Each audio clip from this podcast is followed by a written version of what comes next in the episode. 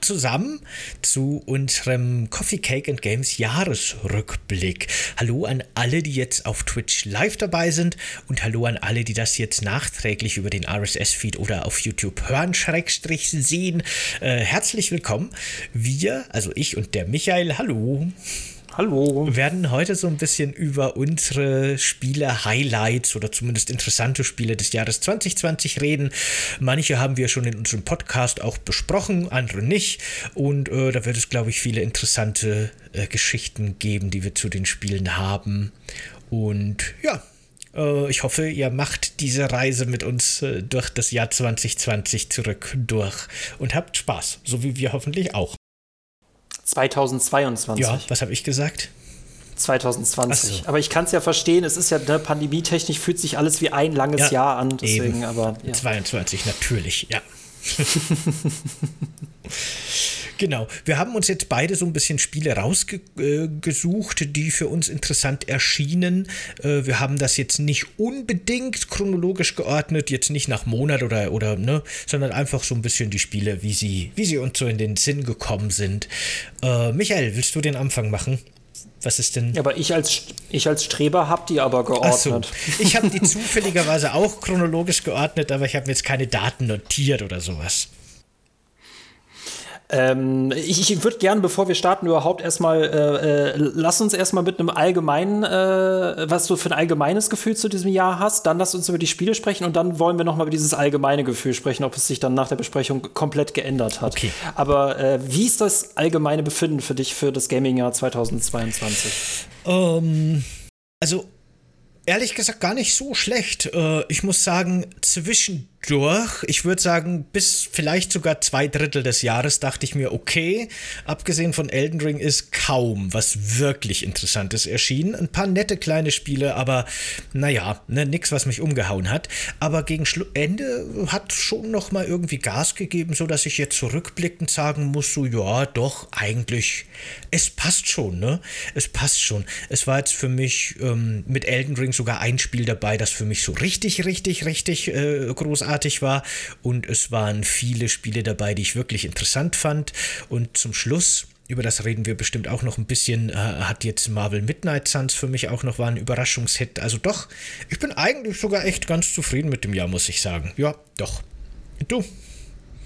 Ich, muss sagen, ähm, äh, 22 hat aufgehört, wie 21 geendet hat. Also es ist halt wie auch pandemiebedingt, es erscheint halt fast nichts, alles wird irgendwie verschoben. Und ich finde jetzt so langsam merkt man jetzt mit 22, dass es jetzt auch langsam wieder äh, zur Normalität in Anführungszeichen zurückkehrt. Äh, mit Elden Ring war für mich nichts dabei, muss ich leider sagen. Für mich hat das Spielejahr angefangen interessant zu werden, so ab August.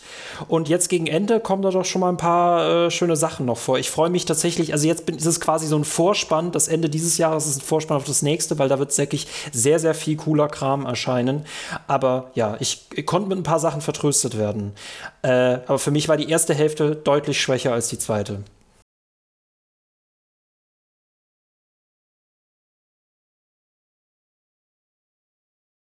Bist du gemutet? Ja, ich war wirklich gemutet. Äh, ja, genau, da würde ich dir auch zustimmen. Ähm, dass die zweite Hälfte sehr viel stärker war. Was ist denn jetzt so in der ersten Hälfte des Jahres oder so Anfang des Jahres, wenn du es eh chronologisch geordnet hast, ein Spiel, das für dich besonders heraussticht und warum? Äh, für mich in der äh, persönlich herausstechen. Ja, oder mhm, das ist jetzt, über das du halt reden willst. Ähm, also man muss ja sagen, ne, im Februar ist ja Dying Light 2 erschienen, was ich bis heute komplett vergessen habe, dass es erschienen ist. Open World Zombies. Ich habe es selber nicht gespielt und ich habe es auch kaum, nach, dass es halt veröffentlicht worden ist, komplett wieder vergessen.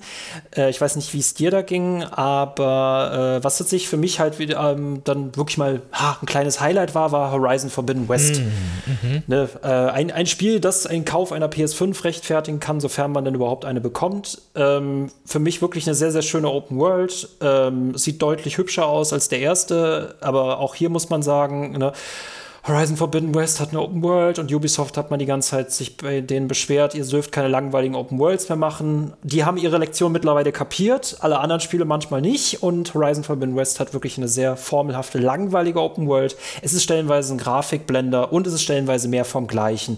Und man hat es auch komplett wieder vergessen ab dem Punkt, als Elden Ring erschienen ist. Mhm das Spiel hatte wirklich, glaube ich, genau das Problem, dass es so ziemlich zeitnah mit Elden Ring erschienen ist. Das war wirklich in, auch so in meiner Twitter-Timeline, ne, was man halt so mitkriegt, ungefähr eine Woche Thema und dann war es quasi tot.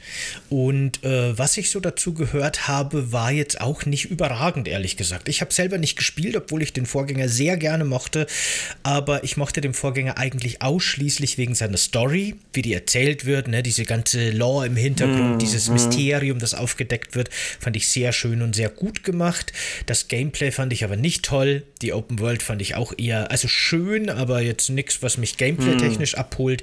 Deswegen war ich jetzt an dem Nachfolger nicht interessiert, weil die Geschichte, die Story war für mich nach dem ersten auserzählt, im Grunde. Und insofern war jetzt der zweite nichts, was mich interessiert hat. Und das, was ich drüber gehört habe, hat sich jetzt auch nicht so angehört wie du musst das unbedingt spielen, weil das ist der absolute Überhammer. Ja. Oder wie, wie, wie hast du das wahrgenommen? War es more of the same im Vergleich zum ersten oder gab es doch deutliche Verbesserungen oder Veränderungen? Man muss das ja so sehen, ne? Also entweder, entweder spielt man dann die Release-Spiele oder es erscheint halt einfach nichts. Ne? Deswegen, ich glaube halt, jedes Jahr hat dieses Jahr auf jeden Fall, also beziehungsweise jedes Spiel dieses Jahr hat so ein bisschen äh, den, den Bonus bekommen, weil halt eh Dürre herrscht, deswegen ein bisschen positiver bewertet zu werden. Auf der anderen Seite natürlich, die Leute haben halt Hunger und wollen was Gutes haben. Dann ist man auf der einen Seite vielleicht auch ein bisschen strenger. Ähm, ich ich, ich fand es ganz cool, also ich, ich mochte sowieso das Setting, das hatte so ein bisschen Jurassic Park, aber mit Metalldinos, das fand ich eigentlich ganz cool. Äh, du spielst es nicht wegen der Story, du spielst es nicht wegen der Open World. Vor allem Open World halt immer schwierig ist, vor allem weil wir jetzt so viele Open Worlds gehabt haben und äh, auch diese Probleme sich damit auch immer wiederholen. Das muss man nicht gespielt haben. Deswegen war es für mich auch irgendwie auch absolut logisch, warum das gegenüber Elden Ring halt äh, abgestunken ist. Mm, eben genau das meinte ich von dem, was ich gehört habe. Das wäre ja, halt ja. im Endeffekt wieder ein, ein stylisches, ein cooles. Ich mag ja auch die Welt und die Robodinos total cool und so, aber im Endeffekt haben wir halt wieder ein, ein Ubisoft-Spiel im Kern. Genau. Das kein ähm, Ubisoft-Spiel ist, natürlich. Es ist kein Ubisoft-Spiel. Nee, äh, aber grafisch, das wäre natürlich ein Riesenkompliment für die, muss man dazu sagen. Aber das fand ich total interessant. Das habe ich jetzt mittlerweile auch bei Open World Spiel. Ich spiele so 10 bis, also ich spiele halt meine Testzeit rein ne, und sobald die drin ist, dann spiele ich noch ein bisschen weiter. Und auch wenn das Spiel sagt, ja, aber ich habe noch 80 Stunden Spielzeit, dann sage ich mir, danke, ich habe genug gesehen, brauche ich nicht. Ja, Genau, so habe ja. ich das auch eingeschätzt. Deswegen war das jetzt auch kein, kein Titel, den ich unbedingt auf meiner Liste hätte. Noch dazu, weil es ja nicht irgendwie im Game Pass ist oder irgendwie für einen PC mal billig in einem Sale verfügbar ist, sondern weil halt einfach Sony einen ordentlichen Preis verlangt hat. Deswegen war es jetzt auch kein Spiel, das ich mal so nebenbei mitgenommen hätte. Das muss man, finde ich, für, für, ich weiß nicht, 70, 80 Euro wahrscheinlich zum Release, ne? Das muss man schon wirklich wollen. Und dafür war es mir nicht wichtig genug. Ja, du als Game Pass-Konsument, ne, das, das kennst du ja gar nicht mehr. genau. Das scheint ja eher alles im Game Pass. Aber man muss halt sagen, das ist halt ähm, hier wieder äh, die Exklusivspiele, was ja normalerweise so Sonys richtig starkes äh, äh, Flaggschiff war. Und da gehört Horizon Forbidden West, das ist so, ja, okay, Ne? Und man muss dazu sagen, auch zusätzlich, ich sage heute sehr oft, man muss dazu sagen, ähm, God of War ist auch dieses Jahr für PC erschienen. Das ist natürlich dann äh, auch ein interessantes Argument. Damit verliert es natürlich auch wieder Exklusivität. Ähm, nee, aber da konnte Sony nicht viel abholen. Hm. Der Mike im Chat schreibt gerade, dass er sich für Horizon Forbidden West extra eine Woche freigenommen hat. das ist natürlich schön. Das ist natürlich cool. Das kenne ich auch noch. Oder kenne ich immer noch, dass ich, wenn ich weiß, irgendwelche Spiele kommen, die mich privat interessieren, aber am Kanal nicht verarbeitet werden, dass ich mir da ein bisschen Luft mache schon im Vorfeld. Hast du, hat sich's gelohnt für dich, Mike? Äh, war das eine coole Woche? Oder hast du dir im Nachhinein gedacht, ne, den Urlaub hättest du besser nutzen können? ich muss persönlich sagen, ich bin da echt so vorgeprägt, dass ich mir immer mal Urlaub genommen habe für Release-Spiele und dann wurden sie verschoben und seitdem mache ich das nicht mehr. Mhm, das ist natürlich blöd. Mir ging es jetzt so ein bisschen so ähnlich. Ne? Das betrifft jetzt ein Spiel, das weiter unten auf meiner Liste kommt, aber ich kann es schon mal vorwegnehmen. Im Nintendo eShop gibt es ja die Möglichkeit, dass du dir quasi für 100 Euro zwei Gutscheine kaufst, die du jeweils für ein Nintendo-Spiel eintauschen kannst. Das ist eigentlich ein ganz cooler Deal, weil dann kannst du quasi statt für 120 Euro für 100 Euro zwei Spiele kaufen. Aber diese Gutscheine sind immer nur ein Jahr gültig. Und ich habe, ich weiß gar nicht mehr, welches Spiel ich mir damals geholt habe für die Switch, äh, für den ich meinen ersten Gutschein benutzt habe, aber den zweiten habe ich mir aufgehoben für Advance Wars, das Remake vom ersten und vom zweiten, das ja für letztes Jahr, Ende letztes Jahr angekündigt war. Und dann wurde das aufgrund des äh, Kriegs in der Ukraine verschoben, weil es da eben wirklich mhm. deutliche äh, Überschneidungen gibt in der Story und so weiter, kann ich auch voll verstehen, die Entscheidung. Aber war halt blöd, weil jetzt hatte ich meinen Gutschein, der schon ein halbes Jahr alt war, und ich wusste nicht, welches Spiel ich damit kaufen soll. Ich wollte ganz gezielt dieses Spiel, das angekündigt war. Und äh, jetzt war es tatsächlich so, dass ich mir eben Xenoblade Chronicles 3 letztendlich jetzt kurz bevor der Gutschein abgelaufen ist geholt habe, aber nur weil ich den hatte und weil ich nicht wusste, was ich mir sonst holen soll. Naja, schon ein bisschen äh, ärgerlich. Mike, wirklich ärgerlich. Äh, Mike schreibt gerade, ja, extrem, ich habe es geliebt, eine Woche 70 Stunden durchgesuchtet und jede Minute genossen. Klar, Ubisoft Open World und Story war sehr gut, aber das Gameplay gegen die Maschinen war noch geiler als beim ersten, meiner Meinung nach. Mhm. Da gab es so kleinere Upgrades, ich könnte sie jetzt gar nicht äh, bestimmen, aber natürlich, das hat sich natürlich ähm, erweitert das ist auch für mich auch ein Highlight. Also mich interessiert die Story auch bei Horizon irgendwann überhaupt nicht mehr. Aber diese äh, äh, äh Roboter zu jagen ist natürlich cool, vor allem für die, ähm, äh, für die äh, Metallstoffe, die man da sammeln kann. Vor allem, wenn man dann so ein Riesenvieh sieht und sich denkt, ach, wie lege ich dich, wie, wie kann ich dich besiegen? Ähm, das kann ich nachvollziehen. Aber ansonsten hat es mich leider nicht abgeholt. Das äh, mögen ja auch viele und das kann ich auch theoretisch voll nachvollziehen, aber für mich war es im ersten Teil irgendwie zu hektisch und zu wuselig, dieses Kampf-Gameplay. Es hat mir leider einfach keinen Spaß gemacht. Hat mich halt einfach nicht abgeholt. Kann man manchmal nichts machen. Das ist so ein Spiel, das möchte ich gern mehr mögen, als ich es dann tatsächlich gemocht habe. Irgendwie. tja, tja.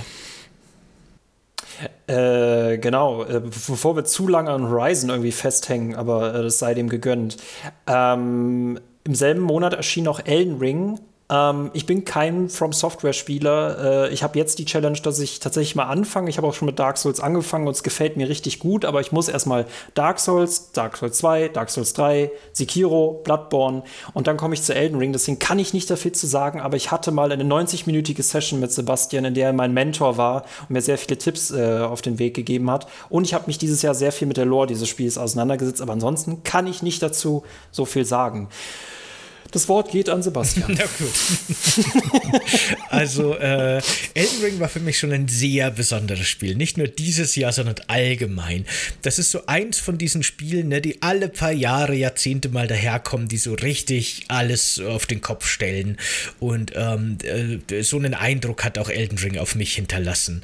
Das war auch ein Spiel, da bin ich so ein bisschen zügig durchgerusht, weil ich ursprünglich Pläne hatte, das auf dem Kanal zu verwerten, was ich dann doch nicht gemacht habe. Aber aber, oder zumindest nicht großartig, aber trotzdem hatte ich da äh, sehr viel Spaß damit. Das hat mich wirklich begeistert. Das Spiel hat wirklich so, ne, wir haben ja gerade über, über Horizon Forbidden West geredet das so diese ganz klassische Open World hat, von der ich halt einfach schon sehr übersättigt bin. Elden Ring hat wieder mal einen relativ neuen Ansatz für die Open World geliefert. Das hat mir halt wirklich sehr gut gefallen. So ein bisschen Zelda Breath of the Wild. Witzigerweise auch so ein bisschen äh, Gothic oder Elex so ein bisschen in den Elementen, dass sie wirklich offen ist. Du kannst überall hingehen, aber du kriegst halt unter Umständen ganz schön aufs Maul, wenn du in die falschen Gebiete gehst. ähm, hat mir total gut gefallen auch wie die Story erzählt wird, ne, durch Environmental Storytelling wieder ganz stark. Und äh, natürlich das, das für mich sowieso perfekte Souls-Gameplay, äh, das äh, abgesehen von rundenbasierenden, ne, das mag ich ja grundsätzlich gerne, da gibt es ja auch viele Mechaniken, aber so getrennt davon, wenn es um Echtzeit-Kampfsysteme geht, ist für mich wirklich Dark Souls so die Krönung. Und äh, das hat einfach so viel richtig gemacht und wirklich diese alten Elemente aus den Souls-Spielen, die ich sowieso mochte, perfekt in so eine offene Welt transferiert. Äh, einfach ganz großartig. So ein Spiel des Jahrzehnts für mich tatsächlich, das jetzt dieses Jahr erschienen ist. Deswegen kann ich das Spielejahr auch nicht irgendwie schlecht finden, wenn, wenn so ein Spiel rauskommt ja, war schon, war schon ein Erlebnis. Ne? Wirklich so ein, das ist nämlich genau der Punkt. Das war nicht nur eine Geschichte, nicht nur ein interaktiver Film, nicht nur, nur sowas, dass man halt so sich berieseln lässt und mitnimmt, sondern Elden Ring ist wirklich noch ein Abenteuer, ein Erlebnis. Da ist man wirklich, da bin ich wirklich, also ich zumindest, bin da wirklich drin und tauche da wirklich in die Welt ab. Und dadurch, dass der Schwierigkeitsgrad hoch ist, dass jeder Gegner gefährlich ist, bin ich da auch viel mehr drin, involviert in das Gameplay, in die Welt, als jetzt in anderen Spielen, wo halt auch Scheitern keine Konsequenzen hat. Kann ja auch, ne, könnte man sagen, stell dir halt einfach äh, Horizon Forbidden West auf schwer, ja, aber dann lade ich halt trotzdem direkt wieder vor dem Kampf und es ist egal. In Elden Ring hat Scheitern Konsequenzen und das macht für mich auch das Erlebnis des Gameplays der Kämpfe viel intensiver. Nee, an, auf so vielen Ebenen ist das für mich ein sehr großartiges Spiel. Ja. Ich, äh, du kannst gerne vielleicht auch äh, dein Gameplay dazu aufrufen weil wir gerade noch auf Horizon starren. Stimmt, du hast recht. während wir gerade so, oh, also während ja. das Horizon gerade denkt, Horizon gerade denkt, ach, ich werde gelobt wegen meinem Schwierigkeitsgrad. Nee, nee, Horizon, wir reden nicht über dich, wir reden über Elden Ring. Stimmt. Ich muss ja hier alles gleichzeitig machen. Ich mache jetzt einfach mal Sorry. irgendwas an. Das erste, dass ich bei der. Mach, bei der, mach irgendwas Wir an, haben genau. noch ein bisschen Werbung vorher, aber gut. Ja, genau. Nee, das fand ich. Ja. Ich, ich wollte nur ergänzen, äh, böse Stimmen würden sagen, das ist jetzt die, einfach die Soulspawn-Formel mit einer Open World. Das ist, zum Teil stimmt das von mir aus, zum Teil stimmt das auch nicht, weil die Open World ja so faul dann auch wieder nicht ist, weil gerade man sehr, sehr viel entdecken kann. Ähm, was ich interessant fand, dass GameStar halt meinte, ist Elden Ring dieses, also ist das deshalb so gut abgegangen, gerade weil es so wenig Konkurrenz hat. Ich denke mal, das ist, ist es auch ein großartiges Spiel. Andererseits muss man natürlich sagen, das hat natürlich jetzt eine Pole Position. Ne? Also es gibt keine Konkurrenz und dann erobert das einfach mal die erste Hälfte äh, des Jahres. Und wir haben jetzt monatelang auch darüber geredet. Äh, zu dem Teil habe ich mich dann auch mal mit dieser äh, Easy Mode-Geschichte auseinandergesetzt. Es war ja interessant, weil gerade Elden Ring auch sehr viele neue Leute dazugeholt hat, gerade mit Open World. Das war wahrscheinlich auch deren Intention. Und da gab es natürlich auch wieder Diskussion, dass es für viele Leute halt zu schwer ist und man sich dann fragt, würde ein Easy Mode äh, die Formel von Elden Ring, also von Souls-Spielen äh, zerstören, zumal man sagen muss, mit den Mimics und den Geisterwesen, die in diesem Spiel sind, ob es nicht sowieso schon viel einfacher ist als die ersten Souls-Spiele.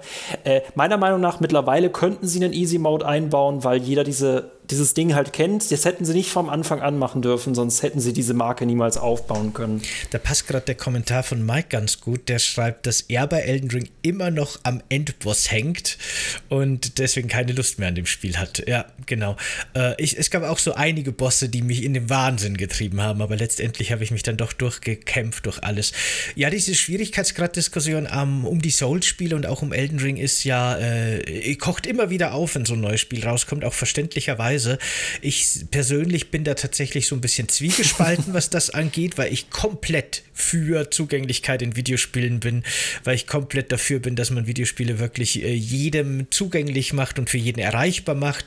Das Problem ist halt nur, du kennst ja meine Position da eh, mm. ein hm. Easy-Modus würde mir persönlich diese Souls-Spiele kaputt machen, weil ich würde äh, das nicht durchhalten. Ich würde garantiert nicht den hohen Schwierigkeitsgrad in Kauf nehmen, wenn ich die Möglichkeit hätte, ihn leichter zu machen oder das Spiel leichter zu machen und würde mir dadurch quasi wirklich die Spielerfahrung zerstören aus Frust. Aber das ist halt nur ein kurzzeitiger Frust, der dann durch eben eine riesige Belohnung, ein riesiges äh, Gefühl von Erfolg abgelöst wird. Aber den muss man halt durchhalten. Und das würde ich nicht. Ich würde auf leicht stellen. Ich kenne mich. Deswegen, ich persönlich muss sagen, für mich wäre ein Easy-Modus ganz schlimm also würde mir die Spiele ruinieren, garantiert. Aber so weißt so objektiv betrachtet, wenn ich mich jetzt mal außen vor wegnehme, würde ich einfach sagen, natürlich natürlich äh, braucht es Zugänglichkeitsmechaniken. Aber andererseits, weißt du, dann gibt es noch die andere Perspektive, dass natürlich auch die Entwicklungsteams machen dürfen, was die wollen. Und die können sagen, unser Spiel ist so, wie es ist, perfekt. Und äh, das muss nicht von jedem gespielt werden und nicht von jedem gespielt werden können. Das ist genau für die Leute, die das so haben wollen und so spielen können und fertig. Das ist ja irgendwie auch okay. Deswegen habe ich da, ne, es ist, ist, ist komplex. Ich, ich finde es schön, weil ich jetzt auch gerade mit Dark Souls angefangen habe und es toll finde, dass dieses Spiel mich quasi auch ähm, ernst nimmt, dass ich das quasi nicht nur so eine Dadelei habe, also überhaupt nichts gegen Dadelei, aber der Anspruch ist schon ganz anderer. Das, das habe ich seit Death Stranding irgendwie lieben gelernt. Ähm, da hatte ich jetzt, da hatte ich dieses Jahr auch schon eine sehr hitzige Diskussion mit Stefan Fuchs äh, äh, darüber. Äh, großer, großer äh, Soulsborne-Experte und Meister. Äh, liebe Grüße gehen raus. Ähm, aber ich muss sagen, würde ein Easy Mode drin sein, würde es, glaube ich, das noch interessanter machen machen, dass man trotzdem schwer spielt, selbst wenn man die Versuchung hätte, leichter spielen zu können. das dazu. Das ist eine sehr, sehr spannende Diskussion und ich freue mich dann auch mal Elden Ring äh, dem gegenüber ebenbürtig zu sein. ähm, weil, du, weil du vorher gesagt hast, dass du gerade oder äh, demnächst so ein bisschen die, die klassischen oder die Vorgänger quasi, die Souls-Spiele spielen willst, hast du da auch äh, Demon Souls auf, der, auf dem Schirm? Weil das hat ja auch ein sehr cooles Remake für die PlayStation 5 bekommen, das auch nicht mehr ganz so gemein ist wie das Original und das ist auch, finde ich, ein zeitgemäßer und cooler Einstieg in die Reihe, wenn man das will. Äh, die, das kann ich so erklären. Ich habe damals mal Dark Souls gespielt, habe den ersten Bossgegner geschafft und wurde dann von einem Drachen getötet und dann hatte ich keine, keinen Bock mehr in meinem jugendlichen jungen Kopf. Und für mich ist es quasi, ich muss jetzt dort weitermachen, wo ich früher aufgegeben hatte. Und ich hatte Demon's Souls noch nie auf dem, äh, auf dem, äh, ne, auf dem Radar gehabt. Und da würde ich, glaube ich, einfach das, äh, das, das Remake nachholen. Da würde ich mir selber diese, diesen Luxus gönnen. Deswegen fange ich da eher mit Dark Souls an äh, aber ja, ich werde dann auch äh, an Demon's Souls nicht vorbeikommen. Aber das könnte ich, glaube ich, nach Elden Ring für mich machen. Ah, aber okay. Ähm, Mike schreibt noch, ich habe Millennia besiegt und für mich, für mich bin ich selbst durch. Ich mag den Schwierigkeit, so ist es nicht, aber der Endboss will nicht spoilern, ist einfach unfair und ekelhaft designt und macht keinen Spaß. Und wenn mir ein Bosskampf keinen Spaß macht, will ich es nicht, egal wie schwer ich mich reinbeißen muss. Das ist, finde ich, nämlich ein guter Punkt. Ähm, äh, Schwierigkeit versus Frustration. Und ich habe das auch schon bei, bei vielen Souls-Spielen nicht verstanden, warum, wenn man stirbt, warum man diesen gesamten Weg wieder zum Boss laufen muss, zumal der Bosskampf ja schon so schwer ist. Dieser Weg dorthin zu laufen, fühlt sich dann wirklich wie eine Bestrafung an. Und das frustriert mich, während mich so ein Bosskampf überhaupt nicht frustriert, sondern nur so diese Zeitspanne, in der ich gar nicht weitermachen darf. Das sind so ganz viele Sachen, aber eine sehr, sehr spannende Reihe. Das kann ich verstehen. Ne? Das macht ja auch äh, Elden Ring mittlerweile schon sehr viel netter in der Regel, meistens. Aber in manchen Soul-Spielen ist es echt gemein, wie weit man nochmal zu den wirklich schweren Bossen laufen muss. Das ist auch so eine Sache, so ein, so ein einfach Retry-Knopf, ne? der würde nicht schaden. Den hätte ich auch ganz gerne. Aber gut, ja, genau. Ähm, ja, das, das auf jeden Fall zu Elden Ring. Und ich, äh, ich, ich kann es, äh, ne, du würdest gerne Horizon mehr mögen, als du es bereits tust oder gar nicht tust. Ich möchte äh, ebenbürtig für Elden Ring sein und ich finde auch, äh, das ist kein gutes Spiel. Also es, es, ist auf jeden Fall einfacher als die letzten Teile vom Hören sagen, auch so vom eigenen Empfinden, was ich jetzt schon gesehen habe. Äh, es ist trotzdem kein einsteigerfreundliches Spiel, sagen wir mal, für ein, für für ein Souls-like, würde ich sagen. Ups, warte mal ganz kurz. So, jetzt. Ich habe gerade das Video kaputt gemacht. Ähm, ja, also ne, kann ich ganz schwer beurteilen natürlich, weil ich ja eben schon relativ deep in der, in der Souls-Reihe drin stecke. ich hätte gesagt, Elden Ring ist eigentlich ein guter Einstiegspunkt, weil es weniger kryptisch ist tatsächlich als die Vorgänger, aber kann schon sein, dass es Sinn macht, dass man sich erstmal in der, in der reinen Historie von hinten nach vorne durcharbeitet. Ja, das stimmt. Oder überhaupt ein anderes Spiel erstmal sich an dieses Spielprinzip gewöhnt. Äh, äh Binding auf Einsäg oder so. Äh, äh, was du sonst noch im März hast, worüber wir gar nicht so viel äh, reden können, sofern du nicht noch weitere äh, Sachen zu Doch, Elden Ring also hast. Also El Elden Ring würde ich äh, abschließen, aber ich würde vielleicht noch, ich weiß nicht, als kleines Thema öffnen. Hast du Elex 2 gespielt? Mhm, das wäre nämlich genau jetzt Ach auch mein so, Punkt na, gewesen. Guck, na guck. das ist nämlich das ein andere äh, Spiel, das da noch im, äh, nee, ist jetzt im März erschienen, genau. Wir haben den Februar verlassen und befinden uns jetzt im März. Ähm, da gibt es noch ein sehr, sehr schönes Spiel, beziehungsweise nein, es gibt zwei sehr, sehr coole Spiele, über die, nee, eins Spiel, über das ich auf jeden Fall reden möchte. Ähm, ich habe Elix, wie gesagt, äh, das hat mir tatsächlich, glaube ich, mal in der Bibwatch-Folge an der Stelle, Leute, ähm, schaut gerne bei uns, bei uns auch auf Steady vorbei. Äh, wir haben jetzt Bonusfolgen gegen einen äh, Abo-Preis und da hatten wir mal eine Folge über Elix gesprochen.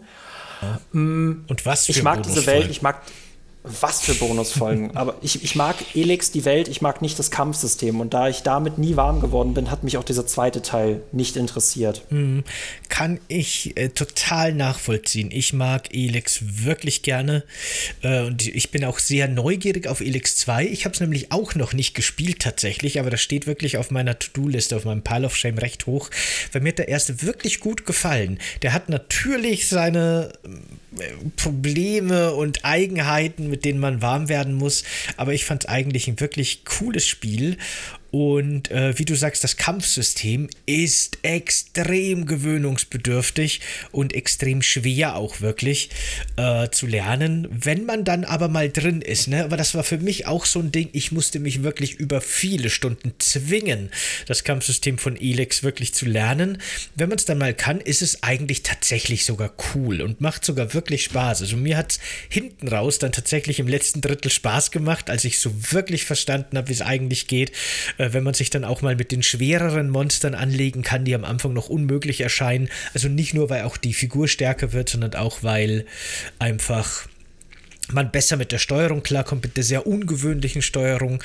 Aber das, äh, ja, das ist, ist ein, ein beeindruckendes Double-A-Spiel, würde ich sagen, das schon äh, auch sehr einzigartig ist. Das ist auf jeden Fall eine, eine sehr ungewöhnliche Spielerfahrung, finde ich. Eine, auch eine ungewöhnliche Open-World-Erfahrung, die man so selten mitbekommt, die man so selten erleben kann. Das mag ich ganz gerne. Ich mag immer so ein bisschen die, die ungewöhnlichen, die Außenseiter und ich finde, da ist Elix irgendwie ein sehr gutes und wie gesagt, der zweite, irgendwann werde ich mir den nochmal holen und genauer anschauen.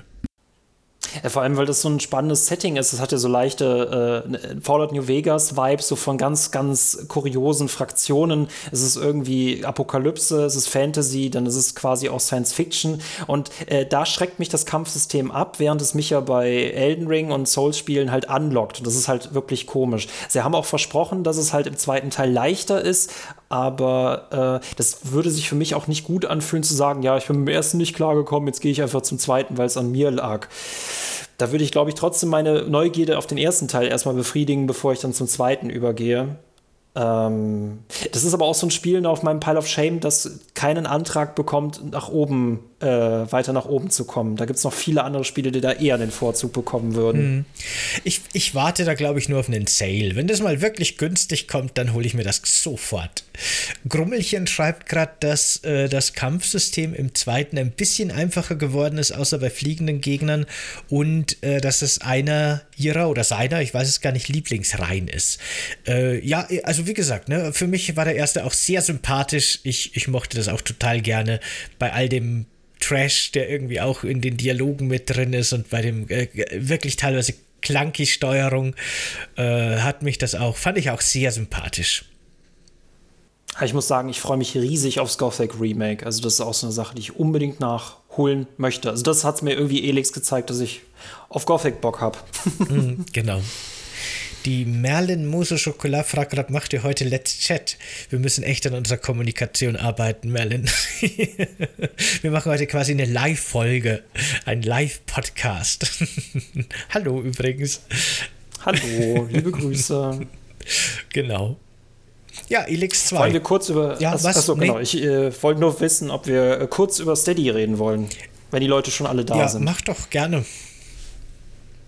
Dazu kannst du, wenn du magst, die Seite kurz aufrufen. Ich gebe das mal in das Studio weiter. Du bist quasi ja Moderator, Podcaster und das Studio ich heute. Ich habe blöderweise so ein bisschen blöd reingezoomt in das Ganze, dass ich die Seite gar nicht so gut aufrufen kann, ehrlich gesagt. Aber das kriegen wir schon hin. Äh, genau, wir sind nämlich seit äh, Resident Evil 8 im DLC. Äh, das war ein langer Plan von uns, dass wir dann auf Steady gehen, also quasi jetzt noch neben unseren kostenlosen Sonntagsfolgen auch spezielle Bonusfolgen haben gegen eine monatliche Gebühr, die ihr selber äh, bestimmen könnt. Ich glaube, kleinster Schritt ist bei 5 Euro, höchster Schritt ist bei 20 Euro. Wer uns wirklich 20 Euro pro Monat geben will, ist äh, verrückt und kriegt auf jeden Fall einen Kuchen, das ist klar. Ähm, genau, und guckt gerne äh, ich weiß nicht, ob ich das reinposten kann. Mal gucken. Ich weiß gar nicht, ob deine Abwehrkanonen im Chat, äh, wie, Guck mal, wie, wie ich sensibel die ich sind. ich kann es äh, auf jeden Fall erlauben, wenn es wäre, denke ich. Ich, ich, ich, ich. ich gebe jetzt mal die Eingabe und gucke mal, ob der Chat mich einfach. auf mich schießt. Jetzt haben wir es beide gepostet. Hier ist der Link zu, zu Coffee Cake and Game Steady. Da könnt ihr das Projekt gerne unterstützen. Wie gesagt, ab 4, 5, äh, also, nee, warte mal, ab äh, 5 Euro im Monat oder wenn ihr jährlich abschließen wollt, also auf 12 Monate sogar nur 4,50 im Monat, bekommt ihr alle Bonusanhalte von uns. Äh, die, die anderen äh, Tiers hier für 10 Euro und 20 Euro sind rein optional, wenn ihr das Projekt wirklich noch intensiver unterstützen wollt. Wir sind dafür natürlich super dankbar. Aber Bonusfolgen kriegt ihr schon ab 4,50 bzw. 5 Euro im Monat alle. Und wenn ihr wollt, könnt ihr sogar für 9 Euro schon einen, ein Doppelbäcker-Abo abschließen. Äh, das heißt, ihr bekommt eine zusätzliche Mitgliedschaft, die ihr verschenken könnt. Und gerade jetzt zu Weihnachten ist doch vielleicht so ein Steady-Abo das perfekte Geschenk für den, der schon alles hat, außer ein Coffee Cake and Games Abo. Sollte gefühlt irgendwie jeder, jeder haben, finde ich. Eben, das geht immer.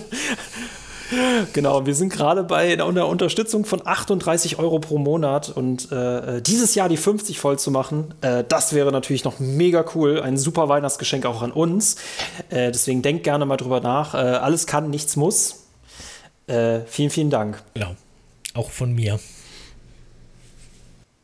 Mike schreibt, ich würde euch sehr gerne unterstützen, aber Geld ist meist knapp besät, obwohl ihr mein Lieblingspodcast seid. Danke wow, erstmal das dafür. Ist Mike, sehr nett. danke für dich, danke für dich, für deinen Support. Auf jeden Fall.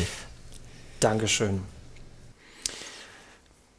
Genau, äh, übrigens bei Steady könnt ihr jetzt mittlerweile Bibwatch gucken, da gehen wir unsere Bibliotheken durch. Äh, wir sind viel zu langsam, aber das sind hunderte von Mini-Reviews und das ist mein Lieblingsformat. Ich finde das ganz, ganz toll. Ähm, darüber hinaus haben wir ähm, äh, Coffee, Cake, äh, Coffee Cake and Games Extreme und da besprechen wir über zwei Stunden irgendwelche Spiele, äh, unter anderem Cyber, äh, Cyberpunk 2077, der Albtraum von einem Traum, von einem Traum, von einem Albtraum und wir hatten jetzt sogar eine Folge schon zu GTA Online aufgenommen. Das ist tatsächlich ein Spiel, das mich schon sehr, sehr lange äh, begleitet, quält und begeistert.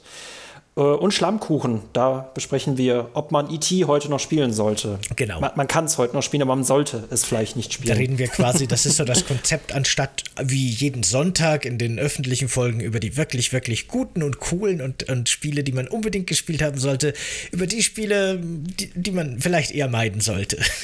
wir spielen sie für euch, damit ihr es nicht müsst. Genau, also normalerweise besprechen wir immer nur den Olymp der Spiele, ne, aber da machen wir es umgekehrt, da arbeiten wir uns von der Hölle nach oben. genau. Ja, so ist das. Ja. Mit Steady.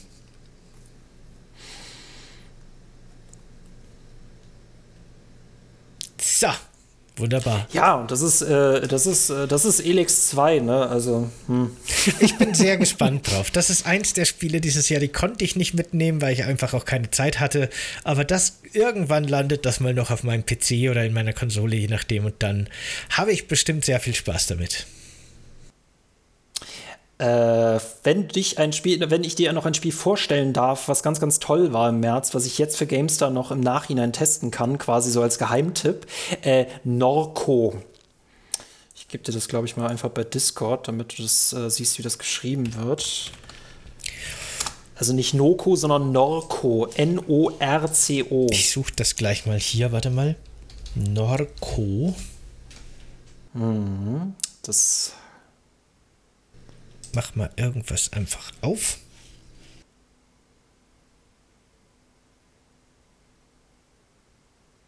Genau, das ist ein äh, äh, wirklich wunderschönes ähm, Indie-Spiel. Ich sage zu Indie-Spielen eigentlich mal Underdog-Spiel, weil das schon ziemlich krasse Menschen sind, die mit wirklich wenig extrem viel machen können. Äh, und ist ein Point-and-Click-Adventure. Äh, Cyberpunk trifft auf New Orleans, trifft auf Voodoo. Das ist ein das hat leichte Anleihen, dass wir quasi nach Hause zurückkehren, ähnlich wie in Life is Strange, ne, so ein bisschen unsere Vergangenheit erkunden. Gleichzeitig ist es ein Detektivabenteuer und gleichzeitig ist es auch irgendwie so eine religiöse Odyssee in so eine Cyberpunk-Religion. Und darüber habe ich jetzt äh, einen Test geschrieben, der erscheint an Weihnachten bei GameStar. Und das ist sehr, sehr cool. Atmosphärisch äh, blutet das wirklich äh, großartig. Also Cyberpunk als Cyberpunk 2077 ob es besser ist, will ich, würde ich jetzt. Für solche Aussagen kriege ich eins drüber, aber ähm, es ist großartig atmosphärisch. Ich hätte mir gern gewünscht, dass man ein bisschen mehr detektivisch arbeiten kann, ähm, aber ansonsten. Äh, wenn ihr Fans von Twin Peaks seid, vor allem so, ihr wollt nicht mehr nur Cyberpunk in Großstädten haben, sondern Cyberpunk in so ganz, ganz abgedrehten Settings, dann kann ich das auf jeden Fall empfehlen. Ein ganz, ganz toller Geheimtipp. Klingt auf jeden Fall interessant. Das ist, glaube ich, auch im Game Pass. Ne? Mir kommt nämlich das genau, Logo von genau. dem Spiel sehr bekannt vor. Ich habe es aber noch nicht gespielt. Aber das ist ein guter Tipp. Okay, interessant. Aber dazu kann ich gar nichts sagen. Das kenne ich gar nicht, außer dass ich das, das Bild kenne davon. Äh, ich finde auch wirklich äh, jedes Bild, äh, jedes Bild ist da wirklich wie ein Gemälde und hat atmosphärisch extrem viel zu erzählen. Ich wollte dich gar nicht unterbrechen. Ich wollte nur kurz sagen, Schlurri, vielen Dank fürs Abo verschenken. Freut mich sehr. Super nett von dir. Vielen, vielen Dank, Schlurri. Na gut, ähm, willst du noch was sagen zu Narco? Nö, spielt Norco, ist im Game Pass. Ähm, großartiges Spiel, dauert nur sechs Stunden und äh, setzt sich mit sehr vielen äh, großen Fragen auseinander. Das mag ich gerade am Cyberpunk-Genre. Das ist ein sehr schönes und komplexes und buntes Genre.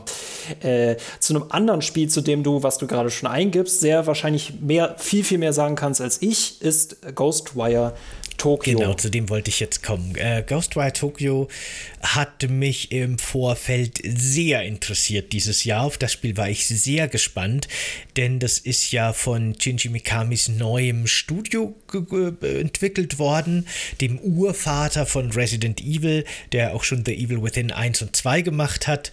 Nach The Evil Within 1 hat er sich so ein bisschen zurückgezogen und äh, ist eher so ein bisschen in den Hintergrund gegangen in seinem eigenen Studio, um Jungtalenten die Bühne zu überlassen. Und äh, da war ich auf jeden Fall sehr gespannt. Ein äh, Spiel, das im modernen Tokio spielt, das sich aber sehr viel mit japanischer Mythologie beschäftigt. Und man trifft verschiedene Fabelwiesen. Ein im Grunde First-Person-Shooter, der aber rein mit Magie quasi funktioniert. Und äh, das sah für mich alles relativ spannend und interessant aus. Und ich muss sagen, nachdem ich es wirklich lange gespielt habe und auch durchgespielt habe, das Spiel ist abgesehen vom Setting das wirklich cool ist und vom Stil leider so uninspiriert und langweilig, dass es schade ist. Äh, die, die offene Welt, ne, wir haben gerade schon ein bisschen über die offene Welt von Horizon Zero Dawn geredet und die kritisiert, dass die so ein bisschen Standard Ubisoft-Formelmäßig ist. Das ist wirklich eine offene Welt aus den frühen 2000ern. Also das ist wirklich das, ähm, ja, in dem Spiel gibt es leider einfach keine originellen Ideen. Ich mag den Style trotzdem, ich mag die Nebenquests trotzdem trotzdem. Ich mag sehr viel an dem Spiel. Es ist mir sympathisch, wirklich. Es ist mir echt sympathisch. Ich habe es auch gerne gespielt, aber ähm, ich kann es nicht mit gutem Gewissen als gutes Spiel bezeichnen, weil dafür ist es einfach zu abgedroschen und alt und uninspiriert und äh, es fühlt sich nicht wie ein Spiel an, das 2002 erschienen ist, außer optisch. Ansonsten äh, könnte es genauso gut äh, 2002 statt 2022 erschienen sein. Äh, ich finde es interessant, dass es so geistig gesehen so ein bisschen als die Evil Within 3 angesehen wird. Ähm, ich fand es vom Setting auch super spannend. Das ist auch mal wirklich was anderes. Ich dachte mir aber auch schon so, wenn es wirklich nur Nahkampf und Zauberei gibt, wird es dann taktisch wirklich so komplex? Die Antwort ist am Ende nein. Äh, und das meinte ich ja eben, ne, Ubisoft hat gefühlt dazugelernt, die können, die sind immer noch nicht besonders gut darin, Open Worlds zu gestalten, irgendwie gefühlt, weil sie erst die Open World bauen und sie dann mit Inhalt füllen, während es bei Bethesda gefühlt andersherum ist, dass sie eine gute Story schreiben und dann daraus eine interessante Welt machen. Und äh, trotzdem, auch wenn Ubisoft dazugelernt hat, irgendwie ganz viele andere Spiele, die Open World-Spiele äh, machen, äh, ganz viele andere Entwicklerstudios, die, die hängen noch teilweise krass hinterher. Ne? Die schaffen es, coole Open Worlds zu bauen, aber geben uns dann einfach keinen Grund darin zu bleiben bleiben. Und äh, deswegen bin ich froh, dass ich dem Spiel ausgewichen bin und ich habe mich auch mitgelangweilt, als ich das in deinem Stream gesehen habe. ja, das kann ich ein bisschen nachvollziehen. Ähm, wie gesagt, ne, sympathisch ist es mir immer noch. Ich mag auch, wie das die japanische Mythologie be be behandelt. Ich muss auch sagen, die Nebenquests sind alle miteinander oder viele davon zumindest gut. Das ist nicht so dieses typische, ich renne einfach nur irgendwo hin und hau irgendwelche Monster und dann gehe ich zum Questgeber zurück, sondern die erzählen meistens schöne und nette Geschichten. Das das ist schön. Gleichzeitig äh, hat das Spiel halt einfach so viele absolut belanglose Sammelquests und ne, so dieses ganz typische, ich weiß nicht, wie ich meine Open World sinnvoll äh, füllen soll, also stecke ich sie einfach voller Collectibles, die im Endeffekt keinen Einfluss auf das Spiel haben und random Events, die ständig aufploppen und sowas. Äh, das ist schade. Schade, weil das Setting und äh, der Kern des Spiels so cool sind, aber leider wussten die nicht so recht, wo sie hin sollen. Das Spiel sollte übrigens ursprünglich ein viel düstereres Horrorspiel werden. Ähm, ich, ich weiß den Namen leider nicht mehr, äh, aber die ursprüngliche Creative Direct Autorin äh, dieses Spiels wollte wirklich ein Horrorspiel draus machen, das in der japanischen Mythologie spielt, aber in der Moderne, das wirklich unheimlich und wirklich Survival-Horror-lastiger sein sollte. Letztendlich äh, hat, hat die sich aber dann leider anscheinend mit dem Team zerstritten. Die hat das mittlerweile auch verlassen, das Studio, und es hat sich durchgesetzt, dass sie ein Actionspiel draus machen, weil sich halt leider Survival-Horror einfach nicht so gut verkauft. Und ich glaube, auch daran Was? ist das Spiel letztendlich gescheitert. Das wäre wirklich als langsameres, lineares lineareres Survival-Horror-Spiel um Welten besser und vielleicht sogar richtig, richtig gut geworden. Und so war es halt jetzt ein, ja, wie gesagt, ne, ein Spiel, ich finde sympathisch, aber halt leider nicht gut.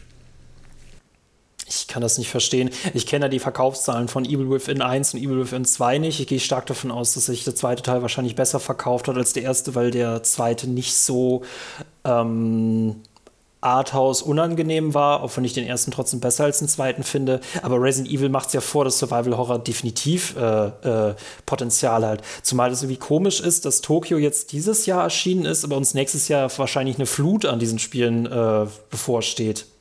Mhm, eben. Das finde ich auch eine komische Entscheidung. Äh. Jetzt, wo der Hype im Grunde losgeht, ne, steigen die aus dem Genre aus. Ganz, ganz, ganz komisch. Ganz, ganz komisch. Vor allem, welches Alleinstellungsmerkmal hast du dann noch? Ne? Also, das sieht zwar cool aus, es sind so typische Spiele, die sehen im Trailer fünf Minuten lang richtig cool aus, aber macht da bloß kein Spiel draus, weil äh, ich finde es jetzt auch vom Kampfsystem, es ist halt quasi wie ein Shooter, nur im Nahkampf und nee, Nee, ich, nee, bis auf das Setting ist geil, ne? Also ich will ein gutes Spiel in diesem Setting haben. Mhm. Ja. Genau, das wäre das wär Pustekuchen, super. Pustekuchen. Kann man nichts machen. Tja, tja. Wollen wir uns einfach ein bisschen abwechseln? Was ist denn das nächste Spiel auf deiner Liste? Und dann komme ich wieder. Ähm, das nächste Spiel, ich, das, das, das liegt tatsächlich höher als Elex 2, aber liegt nicht besonders hoch, ist Weird West. Aha, guck, meins auch. Dass du, dass du tatsächlich ja, äh, genau, das hattest du, glaube ich, da hattest du sogar ein eigenes Video zu gehabt auf deinem Kanal. Du hattest das ja mit Fallout verglichen. Ähm, das ist ein isometrisches, sehr abgedrehtes Western-Spiel. Ist Weird West nicht sogar von das ist, glaube ich, von ursprünglichen Dishonored-Entwicklern, wenn ich mich recht erinnere. Aha, also nicht okay. von den, genau. Äh, genau, das ist von Leuten, die ursprünglich, also die sind die Mitschöpfer von Dishonored und Prey, deswegen äh, Arcane atmet und ist da auf jeden Fall drin, das sehe ich auch so. Ähm, ich weiß nicht, warum ich das nicht weitergespielt habe. Ähm, das wird wahrscheinlich in irgendeiner Zeit gewesen sein, wo ich viel zu viele Spiele auf einmal äh, bekommen habe und dann hat das nicht den Vorzug bekommen. Und dann sind wieder zwei Wochen rum und äh, ich, ich muss in Spielen auch drin bleiben und ich kann es nicht, also Büchern ist es tatsächlich so, da kann ich sechs Bücher gleichzeitig lesen, das ist kein Problem. Aber ich kann nicht zwischen sechs Spielen wechseln, weil ich dann aus dem System raus bin. Aber das, das, ich denke jedes Mal, wenn ich sehe, ich muss das spielen. äh, ja, ich fand Weird West auch wirklich sehr, sehr cool. Man kann es sich wirklich vorstellen. Ne, du hast damals in unserem Fallout 2 Podcast, unserer ersten Folge, hast du noch gesagt, dass du gerne ein Fallout mit Echtzeitkampfsystem hättest. Und genau das ist Weird West im Endeffekt. Nur eben in einer Fantasy Wild West, äh, in einem Fantasy Wild West Szenario angesiedelt. Ich persönlich bin kein Fan von dem Echtzeitkampfsystem. Ich finde das ein bisschen unpräzise, würde ich sagen. Das Spiel mit Runden basierend und ich hätte einen Kandidaten für mein ah. Spiel des ah. Jahres.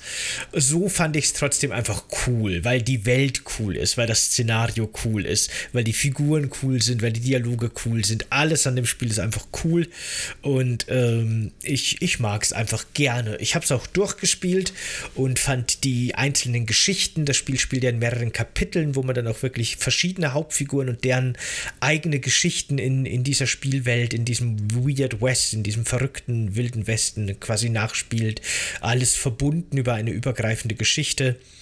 Äh, sehr cool. In, in vielerlei Hinsicht äh, mag ich gerne. Ist ein, ein total interessantes, cooles Indie-Spiel. Ich warte noch auf den rundenbasierenden Mod. der nie kommen wird. Ich, ich, ich muss sagen, Death Trash hat ja gezeigt, dass sogar Fallout mit äh, Echtzeitkämpfen Stimmt, funktioniert. Ja. Ne? zumal du ja in Weird West ja auch die Zeit verlangsamen kannst. Ich denke, das ist zum einen Teil eine Geschmackssache, zum anderen Teil, es Fallout würde auch mit Echtzeitkämpfen funktionieren. Das hat Death Trash gezeigt. Das ist natürlich taktisch dann was total anderes. Ich habe aber tatsächlich auf dieser Liste etwas für dich, was rundenbasiert ist und was ich auch mag. Mhm, okay. Also, das ist natürlich reine Geschmackssache. Ich möchte das, das Gameplay von Death Trash überhaupt nicht irgendwie jetzt hier als negativ darstellen. Mir wäre es anders nur lieber gewesen. Aber was ist das, das du auf deiner Liste noch hast? Ja, aber dafür müssen wir, glaube ich, erst in den August gehen und das ist noch zu früh. Ach, wir können von mir aber aus, ich, ich, müssen wir nicht chronologisch bleiben. Weil ich kann ja schon mal andeuten, dass es äh, Hard West 2 ist.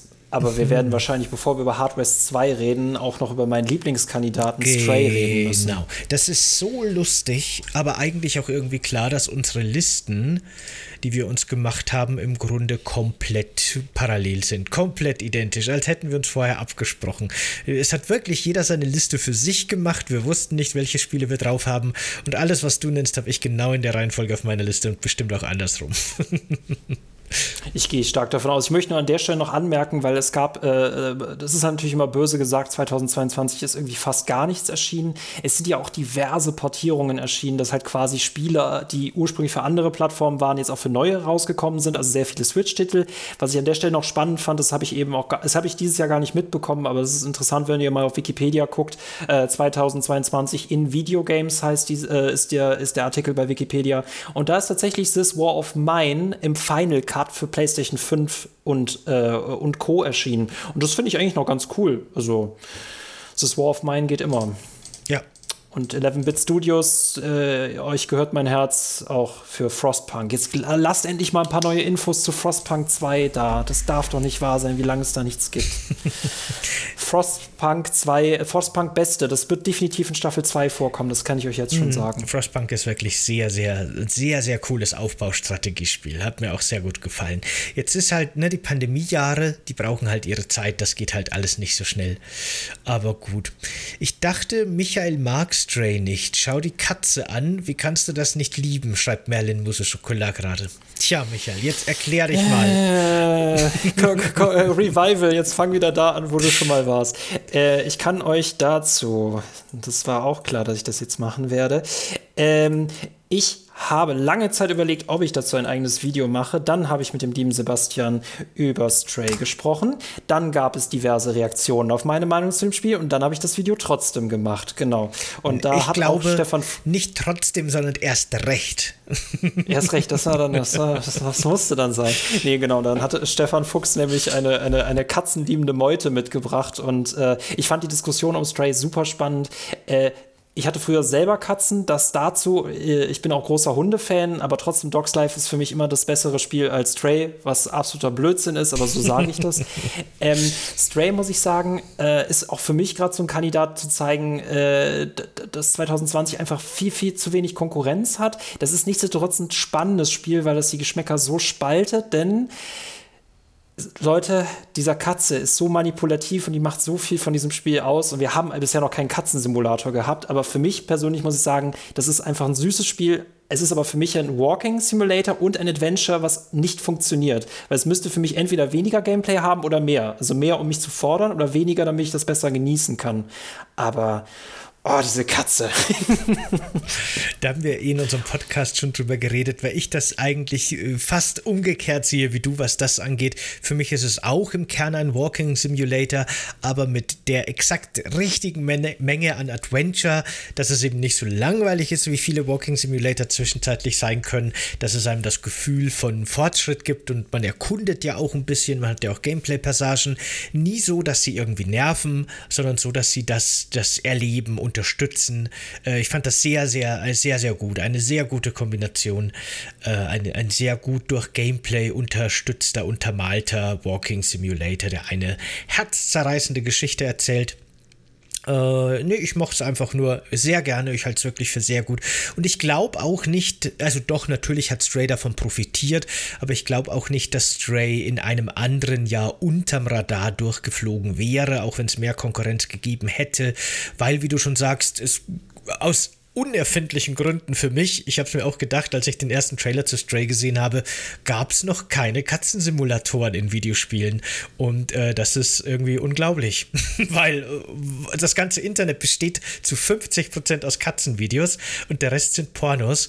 Und äh, warum, warum gibt's kein, warum gab es noch kein Katzenvideospiel? Das ist für mich unbegreiflich. Äh, da hat Stray einfach eine riesige Marktlücke quasi äh, für sich alleine in, in Anspruch genommen, die äh, seit 20 Jahren aus unerfindlichen Gründen leer steht.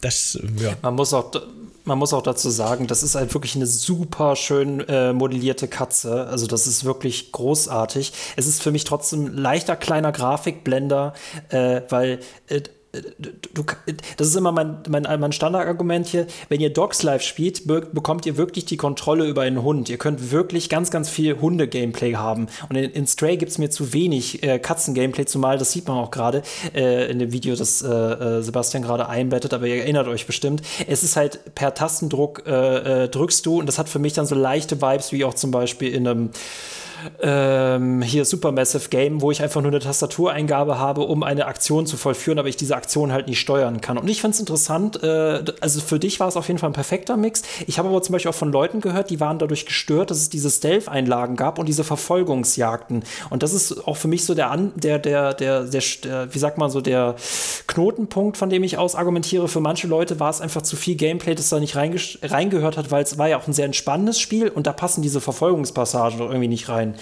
Würde ich auch vollkommen verstehen. Das ist ein mega spannender Kandidat und da wird für manche Leute echt gut, gut was dabei gewesen sein, für mich leider nicht so viel. Mhm.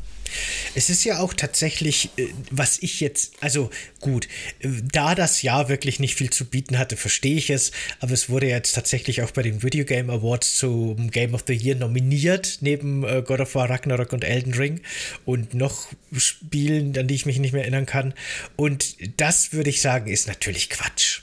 Also so gern ich das Spiel mag, aber Game of the Year ist das jetzt nun wirklich nicht. Es ist ein super nettes, äh, für mich eben äh, Erlebnis gewesen. Aber ja, genau, das jetzt hier als Game of the Year zu nominieren, das so weit würde ich jetzt auch nicht gehen. Aber ja. Äh, da du es gerade angesprochen hast, genau, am, äh, am 8. Dezember sind ja die Game Awards ähm, und da wird auch wahrscheinlich neues Material zu irgendwelchen Spielen für nächstes Jahr gezeigt. Das mal ganz kurz zur Erinnerung hier, wer ist eigentlich gerade für Game of the Year äh, nominiert? A Plague Tale ah, Requiem. Mhm. das habe ich zum Beispiel mit meiner Liste komplett vergessen. Auch Quatsch. Oh, krass. Auch Quatsch, dass das Richtig. nominiert ist. Aber gut, irgendwas muss hier nominiert werden. Ähm, Elden Ring, God of War Ragnarök, Horizon Forbidden West, mhm. was auch Quatsch mhm. ist, Stray ist da drunter und Cineblade Chronicles 3. Dazu mhm. kann ich nichts sagen sagen.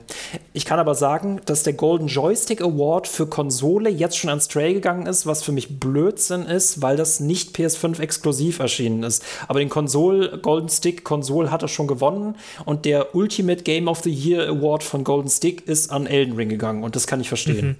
Äh, ich würde auch sagen, wenn man mal wirklich äh, objektiv drauf guckt, dann äh, machen das Elden Ring und God of War dieses Jahr unter sich aus im Endeffekt und Elden Ring wird gewinnen.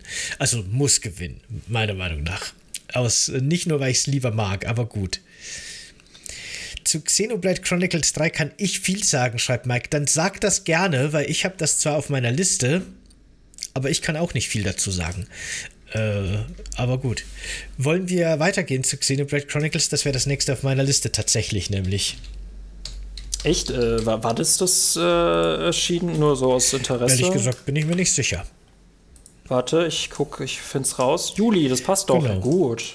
Ja, ähm, erzähl mir davon, weil ich habe das tatsächlich nur bei jemandem gesehen, der eine Switch hat. Ich habe jetzt mittlerweile auch eine, aber ich komme erstmal mit Pokémon und Breath of the Wild rein, bevor ich dann irgendwann mich damit auch beschäftigen werde. Ähm, äh, die Passage ist relativ kurz in unserem Podcast, glaube ich, heute, denn tatsächlich habe ich das auch noch nicht gespielt. Ich habe das, die Geschichte, wie ich dazu gekommen bin, dass ich das Spiel besitze, habe ich ja schon erzählt. Ich hatte diesen Gutschein, der beinahe abgelaufen ist und ich musste mir irgendwie irgendwas holen. Also habe ich mir Xenoblade Chronicles 3 geholt, weil ich viel davon gehört habe. Und ich habe viele Xenoblade-Spiele gespielt, auch Xenoblade Chronicles 1 und 2. Fand die alle eigentlich cool und mochte die, habe aber tatsächlich keinen einzigen davon durchgespielt. Und ähm, das sind so, das sind so immer so Monster an Open World JRPGs, die mich teilweise überfordern, die mich, die mich auch teilweise nicht so lange bei der Stange halten können, mit denen ich immer sehr viel Spaß habe, bis ich dann plötzlich keinen Spaß mehr habe, bis ich übersättigt bin. Die Spiele sind zu brachial und zu monströs, als dass die mich wirklich so lange an der Stange halten könnten. Und gleichzeitig ist diese riesige Spieldauer auch immer gleich eine Einstiegshürde für mich. Ich will damit gar nicht anfangen, weil ich so erschlagen bin von der mhm, Spielzeit, die da auf mich wartet. Und dann weiß ich eh, dass ich es wieder nicht beenden werde, dass ich da leider bis jetzt noch nicht reingekommen bin und wirklich Skrupel habe. Dabei, wie gesagt, finde ich eigentlich vor allem Xenoblade Chronicles äh, schon sehr, sehr gut. Auf jeden Fall. Und ich bezweifle auch nicht, dass Xenoblade Chronicles 3 wieder sehr gut ist. Aber ja, nee, bis jetzt äh, war mir da die, die Hürde noch zu groß und äh, das macht mir Angst, das Spiel. äh, ähm, als Jugendlicher hätte das Spiel für mich gar nicht lang genug Eben, sein können. Genau. Mittlerweile bin ich in dem Alter, dass Spiele auch mal gerne kurz sein dürfen. Äh, deswegen, das ist, glaube ich, ein Pluspunkt, den Callisto-Protokoll irgendwo hat, wenn es nicht so viel kosten würde. Also beziehungsweise keinen Hauptpreis hätte, keinen Vollpreis. Ja, äh, oder wenn die habe ich so ein bisschen. Äh, wenn, die, wenn die 10 Stunden Callisto-Protokoll ja. ein bisschen abwechslungsreicher ja. und besser gefüllt wären. Aber gut, ich wollte dich ja, nicht unterbrechen. Ja, ja. Nee, nee, nee, nee, nee, da kam das Hackeball angeflogen. Batsch! ähm, äh, ich ich habe das tatsächlich ein bisschen zugeguckt äh, bei Xenoblade, das fand ich irgendwie spannend. Äh, ich frage mich aber dann auch bei diesen mega vielen Stunden, ist dann der Content nicht irgendwann auch sehr generisch? Also macht man nicht sehr viel Grindiges, sehr viel Ähnliches, ohne es zu wissen, aber entweder haben die wirklich 200 Stunden richtig krassen, richtig kreativen Content, äh, was ich oft bei japanischen Spielen irgendwie höre, oder ist es wirklich sehr viel grindiger Kram, den man auch einfach mitnimmt. Keine Ahnung. Also, Aber auch das hätte mich abgeschreckt. JRPGs ja. machen es ja wirklich meistens sehr gut und da ist normalerweise, ne, über den dritten kann ich jetzt nichts sagen, aber Xenoblade Chronicles auch gut drin, dass die wirklich auch nach vielen, vielen Stunden noch komplett neue Spielmechaniken und neue Ideen einführen. Die sind nicht so frontloaded wie viele westliche Spiele, deswegen können die wirklich auch lange bei der Stange halten. Da gibt es immer wieder Überraschungen, auch noch 50 Stunden noch.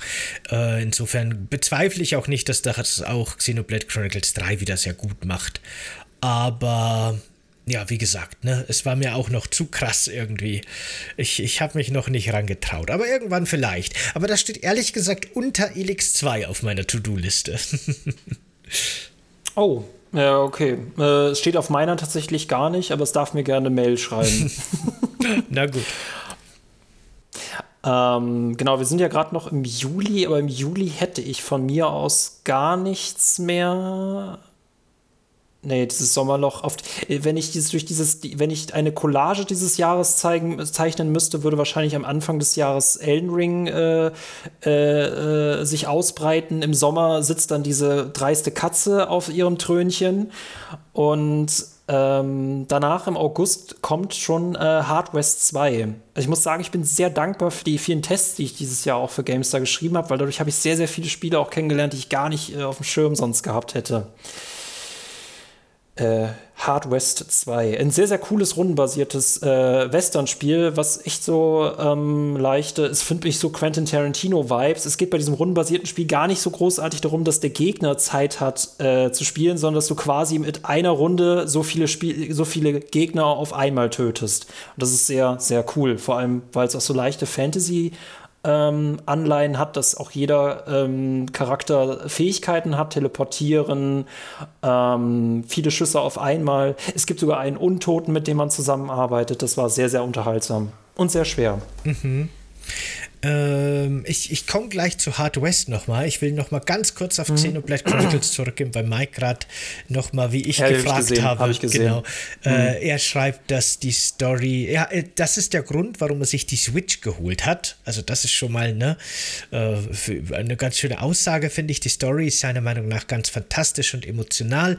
80 bis 90 Stunden hat er gespielt, alle Helden gesammelt und äh, so viel Sidequests gemacht, wie er Bock hatte. Ende hat mich gebrochen, gleichzeitig glücklich gemacht. Für mich ist das das Spiel des Jahres. Ja, ist ja auch nominiert, ne? Da kann ich nichts dazu sagen, keine Ahnung. Äh, Xenoblade Chronicles hatte tatsächlich auch immer coole Stories, so ein bisschen auch mit philosophischen Ansätzen. Fand ich auch immer spannend, sehr ja, interessant. Äh, Hard West 2 hat mich leider irgendwie nicht abgeholt. Ich mag zwar rundenbasierende Strategie gerne, aber das war nicht meins irgendwie. Ne, du hast ja schon gesagt, dass es da vor allem auch darum geht, viele Gegner gleichzeitig fertig zu machen. Ich hatte immer das Gefühl, anstatt äh, sowas wie mehr XCOM äh, bietet, also immer wieder neue Herausforderungen, an die ich mich anpassen muss und so weiter, ist äh, Hard West 2 eher sowas fast schon wie ein Rätselspiel. Im Grunde hast du deine fest vorgelegten oder vordesignten äh, äh, Abschnitte, deine Kämpfe, die sind aber nicht zufällig generiert oder so, sondern die sind wirklich immer exakt so, wie sie sein sollen. Und du musst gerade auf den höheren Schwierigkeitsgraden im Endeffekt den Lösungsweg finden, wie du durch diese Gegnergruppe jetzt am optimalsten durchkommst. Und das mochte ich einfach nicht. Nicht, dass ich das irgendwie schlecht fand, aber das war nicht das, was ich, das war nicht das, was ich gesucht habe. Das sind nicht die Druiden, die ich suche. Magst du Gameplay äh, dazu zeigen? Ach so, natürlich, Verzeihung. Kein Thema. Das hatte ich ja damals auch immer beim Community Talk bei Spieletipps. Äh, da war ich Redner und äh, auch derjenige, der noch Gameplay im Hintergrund mhm. immer laufen lassen musste. So viel gefühlt so wie ein Pianist, der äh, ne, im Hintergrund immer irgendwie äh, Begleitmusik spielen mhm. muss und immer gucken muss, dass es das irgendwie passt. Ähm, Tatsächlich war der, der, der, der erste war ja irgendwie auch, was ich so gehört habe, deutlich ähm, schwieriger. Ähm, der zweite ist, ähm, beziehungsweise der erste war so ein bisschen ähm, äh, gewöhnungsbedürftiger, der zweite hat sehr viele Komfort-Features. Was du auch vor allem hast bei äh, Hard West ist dieses Bravado. Das heißt, wenn du einen Gegner tötest, kriegst du sofort wieder alle Aktionspunkte. Und deswegen, das wird wahrscheinlich dadurch so ein bisschen das, den Rätselcharakter haben, den du angesprochen hast. Ähm, ich finde, ich glaube, ich habe auch tatsächlich mehrere Varianten gefunden und ich fand es immer ganz cool zu rätseln, was ist jetzt die coolste Variante. Und das hatte für mich mal so, ich spiele quasi Django Unchained auch nach, ne? dass ich quasi mit wenigen Helden ganz, ganz viele Leute ausschalte. Ähm, das habe ich irgendwie gemocht, aber es ist halt, stimmt schon, es ist nicht dieses klassische Rundenbasierte. Also wenn du das richtig spielst, dann kommt der Feind auch gar nicht zum Zug. Aber das fand ich irgendwie witzig. ja. Ja, ich, ich muss auch sagen, ich habe es gar nicht so lange gespielt, weil das hat mich eben einfach leider nicht so abgeholt. Deswegen kann ich nicht so viel sagen, aber ja, genau, so hat es auf mich gewirkt, auf jeden Fall. Leute, spielt Hard West 2. Wenn ihr wollt. Why not? ihr müsst. ähm, ja, äh, sonst im August ähm, viele Titel, von denen ich gehört habe, da habe ich nur einen tatsächlich von gespielt, zu dem ich tatsächlich auch nicht so viel sagen kann. Aber was wir im August haben, ist halt Two Point Campus. Ist erschienen, hast du wenig zu gehört. Hatte mich auch schon der erste Teil irgendwann wirklich fallen gelassen. Deswegen, mich mochte das Setting, dass man jetzt quasi nicht ein Krankenhaus leiten muss, sondern ein Unicampus. Es ist halt aber auch quasi dasselbe und deswegen hat es mich nicht interessiert. Das andere Spiel danach ist tatsächlich Cult of the Lamp, zu dem du definitiv mehr sagen wirst kannst als ich. Auch wenn ich dir sehr, sehr viele ähm, Tributes zukommen lassen habe, hier auf Twitch. Aber ich weiß nicht, ob du mit denen was machst. Ach so, Twitch habe ich gerade gar nicht mehr. Hä? Auf Twitch? Ich habe dir auf Twitch die Contributes zukommen lassen, deine kleinen Bonuspunkte hier mit Ach den so, Kronkorken. meinst du? Okay, alles klar. Ja, äh, ja. Ich möchte aber noch mal kurz einen Schritt zurückgehen und über Two Point Campus reden, denn ich äh, war schon immer ein großer Fan von genau diesen Wirtschaftssimulationen. Die hatten ja so in den 90ern, denke ich mal, ihr großes Hoch, als es dann Theme Park und Theme Hospital und so weiter gab. Mm, und das mm. war ja lange tot dann im Endeffekt, dieses, dieses, genau diese Geschmacksrichtung von Wirtschaftssimulationen Simulation oder, oder so, ja, so humoristischer äh, Management-Simulation. Und das wurde jetzt so ein bisschen wiedererweckt im Grunde. Und ich mochte Two Point Hospital schon sehr gerne. Hat mir wirklich sehr gut gefallen. Oh, habe das auch wirklich super lange gespielt und äh, habe mich sehr gefreut auf Two Point Campus. Mittlerweile wurden die ja, ich weiß nicht mehr, wie das Studio heißt, aber die wurden ja mittlerweile jetzt auch von Sieger aufgekauft. Die haben einen großen Publisher gefunden, der die da jetzt unterstützt. Und äh, hatte auch wieder sehr viel Spaß mit Two Point äh, Campus. Ähm, ich mag das einfach wirklich gerne. Das ist so ein bisschen eine so überzeichnete, lustige Wirtschaftssimulation mit sehr vielen coolen, witzigen und auch wacky Ideen. Man äh, baut halt quasi so, so verschiedene Universitäten, die sich auf verschiedene Fachgebiete spezialisieren. Es geht irgendwie los mit so Schauspielsachen und relativ normalen wie Medizin und so. Und später kommen dann irgendwie Zauberschulen und Ritterschulen und äh, totaler Quatsch. Kann man auch beliebig kombinieren, dann alles.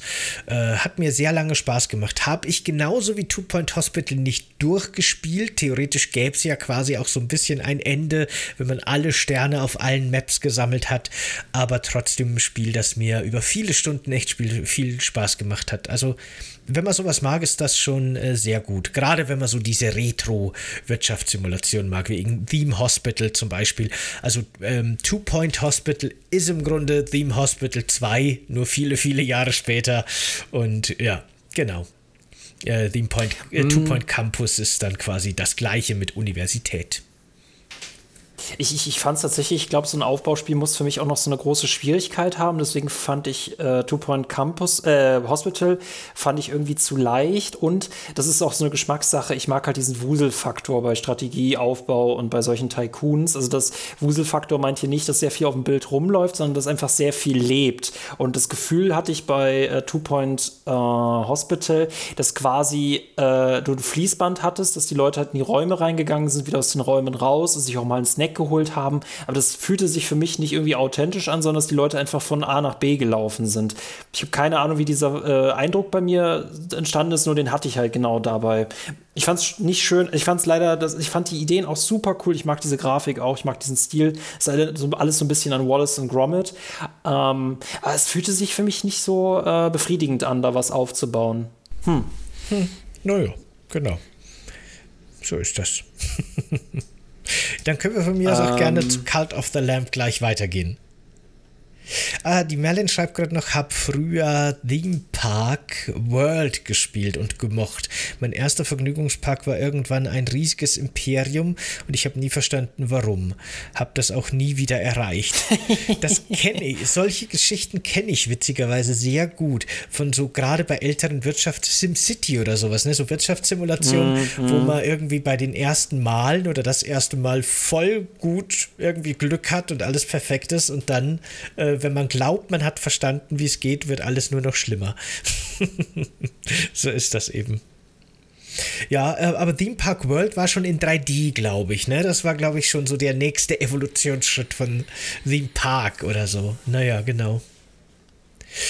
Ja. Äh, was ich an der Stelle noch empfehlen kann, wenn ihr noch ganz kurz bei diesem Thema sind, äh, Jurassic World Evolution, äh, das hätte für mich ein Ticken schwerer sein können, aber das ist tatsächlich eine sehr coole Tycoon-Idee, weil wir alle schon immer einen Jurassic Park bauen wollten und auch zeigen konnten, dass wir viel cleverer damit umgehen und bei uns kein Ausbruch passiert. aber das ist tatsächlich so ein schönes Aufbauspiel mit einer guten Gegner-Instanz, äh, auch wenn es letztendlich hinten raus wieder zu einfach wird. Aber ja. Ich habe das ehrlich gesagt nur gespielt, damit ich Ausbrüche forcieren kann und zugucken kann, wie meine Dinosaurier meine ganzen kleinen Besucher aufessen. Das haben die auch verdient, was sperren die auch Dinosaurier in Käfige ein? Selber schuld. Woher wusste ich das? naja. Gut, Cult of the Lamp äh, habe ich tatsächlich gestreamt eine Zeit lang.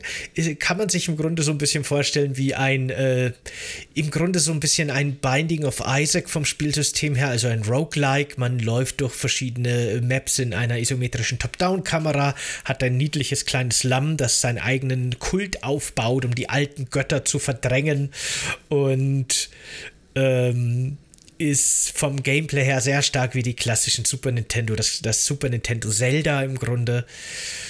Äh, ein Spiel, das mir sehr gut gefallen hat weil es auch quasi zur, zur Auflockerung von dem Gameplay noch so eine kleine Dorfbausimulation gibt, wo man sich um seine Kultanhänger kümmern muss, die auch alle sehr niedlich und putzig sind. Aber auch ein Spiel, das mir dann ab der Hälfte ungefähr plötzlich doch sehr langweilig wurde, was doch dann irgendwie ein bisschen monoton ist, leider. Aber grundsätzlich cool.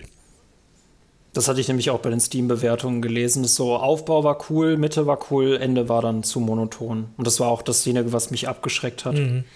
Grummelchen schreibt gerade noch, dass er in Jurassic Park. Wir, wir, mit der Zeitverzögerung kommen die Kommentare leider meistens immer erst, wenn wir schon beim nächsten Thema sind.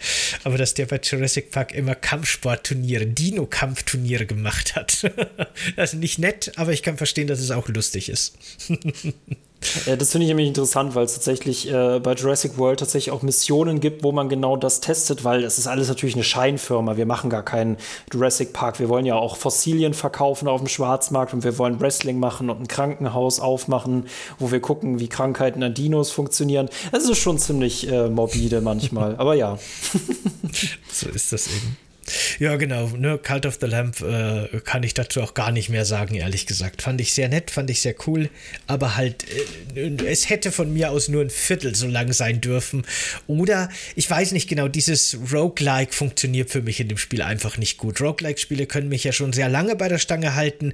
Hm, das, äh, bei Cult of the Lamp ist das für mich leider kein Langzeitmotivator. Deswegen, ja, war ich irgendwann einfach raus. Aber die Zeit, die ich es gespielt habe, wenn es auch vielleicht nur 10, 20 Stunden waren, keine Ahnung, hat es mir gut gefallen. Äh, Mike schreibt gerade noch in den Chat, habt ihr Triangle Strategy gespielt? Das kam im März mhm. raus. Nee, habe ich tatsächlich nicht das gespielt. Das habe ich nicht gespielt. Ich, als ich gerade erste Bilder gesehen habe, habe ich gesagt, das müsste doch von den Octopath Travelern Leuten mhm. sein. Und ja, es ist von den Octopath Traveler Leuten. Das ist tatsächlich auch ein Spiel, das mich theoretisch interessieren würde, aber auch irgendwie nicht so stark, dass ich es jetzt schon gespielt hätte. Aber vielleicht auch irgendwann mal eins, das ich nachhole. Habe ich auf jeden Fall auf dem Schirm, aber, aber habe ich auch nicht gespielt. Kann ich auch nichts dazu sagen. Ähm, was noch im August ist, ist, weil ich fand den August hinten raus, fand ich Indie-technisch wieder sehr interessant. Ähm, das war Rollerdrome. Mhm. Hast du das gespielt? Nee, dazu kann ich gar nichts sagen. Äh, das war so ein Spiel, bei dem ich gewettet habe, dass bestimmt irgendein deutsches Gaming-Magazin äh, betiteln wird mit Tony Hawk mit äh, Sch Schusswaffen oder mit äh, Pistolen. Und ja, es ist passiert. Ich glaube, äh, die GameStar hatte das. Ähm, ja, es ist wie Tony Hawk, nur halt nicht auf dem Skateboard, sondern auf Rollern, also auf, äh, auf, auf Rollschuhen. Und äh, das ist quasi sowas wie Tribute von Panem, nur halt in solchen Rollkäfigen gegen Gegner. Äh, mit Tricks äh, sammelt man Munition und ihr könnt in Slow Motion und kopfüber halt Leute abknallen. Das ist sau cool. Das fällt dann für mich wieder raus an der Stelle, wo das Spiel von dir erwartet, halt viel zu viele Tricks auf einmal zu machen. Und das ist dann, ich spiele solche Spiele, um Leute in irgendwelchen fiktiven Szenarien abzuknallen, auf wirklich coole Art, auf John Wick Art, aber nicht um irgendwelche Tricks zu machen. Aber es ist ein sehr, sehr interessantes Spiel auf jeden Fall. Ich habe da ein paar Bilder und Videos dazu gesehen. Ne? Es sah für mich, äh, also es sah für mich so aus wie ein Spiel, das mich total überfordert, ehrlich gesagt. Aber schon auch ziemlich cool und witzig. Ja, genau, das ist es auch. Aber es ist auf jeden Fall auch ein sehr, sehr cooler Look. Äh, schaut euch gerne Roller drum an. Von dem weiß ich gar nicht, ob das zum Game Pass ist, war oder sein Glaube ich nicht. Sonst hätte ich es bestimmt ja. mal angespielt. So, auf meiner Liste wäre das nächste jetzt Immortality. Ich weiß nicht, ob du das auf dem Schirm hattest. Immortality ist ein interessantes Spiel. Im Endeffekt geht es in dem Spiel darum, dass wir die Geschichte einer Schauspielerin herausfinden müssen die ähm, in, Mysterien gehüllt ist, die an drei verschiedenen Filmprojekten mitgearbeitet hat. Keiner davon wurde veröffentlicht. Jede Dreharbeit ist immer mit einer großen Tragödie geendet und wir können uns quasi kurze Szenen von dieser Schauspielerin ansehen, aus ihren nie erschienenen Filmen oder aus irgendwelchen Talkshows oder ne, aus irgendwelchen ähm, äh, ja, genau, äh, Szenen halt, äh, auch schon Backstage-Aufnahmen. Und äh, wenn wir in dieser Szene irgendwas Interessantes entdecken, das uns auffällt, dann kann man jederzeit diese Videoclips pausieren. Und ich mache immer versehentlich Vollbild, aber so ich es eingestellt habe, funktioniert es gar nicht. Dann kann man jederzeit diese Videoclips pausieren und auf Objekte in diesen Szenen klicken und kriegt dann quasi andere Szenen, die dieses Objekt auch enthalten. Und so hangelt man sich von kurzer Videoaufnahme zu kurzer Videoaufnahme, um letztendlich das große Mysterium aufzudecken. Und das wird dann auch relativ schnell unerwartet mysteriös und übernatürlich. Das ist eins von diesen Spielen, da kann man gar nicht so viel davon verraten, ohne dass man in den Spoilerbereich geht. Das ist was, das man selber spielen muss. Aber es kommt dann so der Punkt, wo es Klick macht und wo man versteht, also wo man eine Mechanik versteht, die einem vom Anfang an gar nicht klar ist. Und da wird es dann spannend und ähm, mysteriös und ziemlich cool. Auf jeden Fall ein sehr interessantes Spiel. Das, ist, äh, das klingt auf jeden Fall mega spannend. Vor allem, äh, das ist so ein Spiel, wenn ich das von außen sehe, würde es ähnlich wie so ein Point-and-Click-Adventure mich nicht interessieren, äh, äh, weil es für mich eine sehr eingeschränkte Spielweise ist. Aber äh, wann dann dieser Clou für diese besondere Spielweise, die quasi auch nur so funktioniert, wenn das dann zündet, ja, hm, ist auf jeden Fall was, auf das man sich einlassen muss. Ne? Das ist schon. Äh, ich fand es auch stellenweise hat sich ein bisschen gezogen und ich fand es auch stellenweise ein bisschen langatmig. Es ist tatsächlich so, das habe ich auch öfter gehört. Das Spiel hat auch das große Problem, dass viele Menschen überhaupt nicht auf diesen Kniff gekommen sind, den man verstehen muss, damit man wirklich in die, die, tieferen Bereiche des Spiels schauen kann. Manche haben das sofort entdeckt, manche sind zufällig quasi gleich auf die zwei, drei entscheidenden Klicks, Clips gekommen und haben das Spiel innerhalb von ganz kurzer Zeit quasi durchgespielt, dass man die Credits sieht. Andere haben sich äh, stundenlang, viele Stunden lang darin komplett verloren, ohne auch nur einen Clou zu haben, was los ist. Da ist sehr viel Zufall dabei, wie schnell man fortschreitet arbeitet und welchen Clou man wann findet. Und ähm, das macht äh, zumindest zu einer individuellen Erfahrung, das ist ja cool, aber auch eine Erfahrung, die sehr frustrierend sein kann. Oh, ich würde mir zu gern Let's Plays von diesen Leuten angucken, die daran verzweifelt sind. Ja. Sehr, sehr cool. äh, hatte ich gar nicht auf dem Schirm, interessant. Jo, genau. So, was, was gibt es bei äh, dir als nächstes? Ja, ich, ich, hatte, ich hatte schon gewartet, bis es kommt. Äh, Ladies and Gentlemen und alle anderen äh, lieben Menschen. Äh, Last of Us Part 1. Ja, äh, dieses Spiel ist ursprünglich 2013 erschienen, hat dann eine PS4-Portierung äh, oder Version quasi Remaster für die PS4 bekommen und sieben Jahre später ist es jetzt 2022, hat es das Remake bekommen. Und das ist ein wirklich ganz, ganz bizarrer äh, Videospieltrend. Dazu habe ich auch ein Video gemacht, äh, denn es ist meiner Meinung nach viel zu früh für ein Remake und es hat einfach auch nicht den gleichen Effekt wie beispielsweise bei den Resident Evil Remakes, wo du wirklich von einer ganz anderen Spielerfahrung sprechen kannst. Also, dass man quasi was erneuert hat, weil so ist es eigentlich, ehrlich gesagt, nur ein Remaster, Remaster. Eines der Spiele, die kein Mensch braucht, meiner Meinung nach, äh, und so ein bisschen Profitgier auch von Naughty Dog äh, darstellt, ähm, weil ich hätte lieber was anderes gehabt, was Neues. Ähm, ja, es ist, es fühlt sich stellenweise, ähm, ja, es sieht halt alles besser aus, aber das ist halt trotzdem, man merkt es gerade an, es ist wirklich ein PS3-Spiel und das ist nicht gealtert. Also die, die Formel darunter ist keinen Tag gealtert. Und das macht das so wirklich merkwürdig. Was meinst du mit die Formel drunter ist nicht gealtert? Die, Game, die Gameplay, die, also beziehungsweise die, erst nicht gealtert, sie ist nicht, sie hat sich nicht verändert. Das ist exakt das Gleiche. Also die Gameplay-Formel ist exakt die gleiche. Das wurde damals schon kritisiert, dass es storytechnisch wirklich ein Meisterwerk ist, aber es war auch schon zum damals zum Release hatten die Leute gesagt, ja, du landest halt in einer Arena nach der anderen. Man kann quasi fast abzählen, wer, wer der nächste Gegnertyp ist. Das war damals schon ein Negativpunkt und das hat sich ja bis heute nicht geändert. Und die Leute hatten ja überlegt, hat das Remake, äh, neu, hat das Remake wirklich Neuerungen. Das ist für mich ja quasi auch der, der, äh, der, das wirklich perfide daran, ihr zahlt Vollpreis für ein Spiel, das keine gameplay-technischen Neuerungen hat. Ja, das ist komplett aufgerollt worden mit einer neuen Engine, aber in diesem PS3-Spiel hat sich grafisch nur was getan, sonst gar nichts. Mhm. Ähm, da haben wir ja auch in einem äh, Podcast ausführlich drüber geredet. Das sehe ich im Grunde auch so. Das ist schon damals auf der PS3 ein super Spiel gewesen. Äh, Gerade eben inszenatorisch, erzählerisch die Geschichte, die Dialoge, die Figuren. Ganz, ganz großartig. Das ist natürlich jetzt immer noch ganz großartig. Ist halt einfach wirklich auf einem hohen Niveau damals gewesen, ist heute noch sehr gut. Aber dieses Remake ist tatsächlich, finde ich, auch komplett unnötig. Ähm, weil die PlayStation 4 Version quasi, die ja eh schon ein Remake ja. von der PlayStation 3 Version war, ist, finde ich, noch absolut zeitgemäß und der Sprung von der PS4 Version auf die PS5 Version ist für mich so nicht relevant im Grunde, so winzig, dass sich dieses Remake komplett nicht gelohnt hat. Die Arbeitszeit und das Geld, die in dieses Spiel geflossen sind, hätte man halt auch in was Sinnvolles stecken können.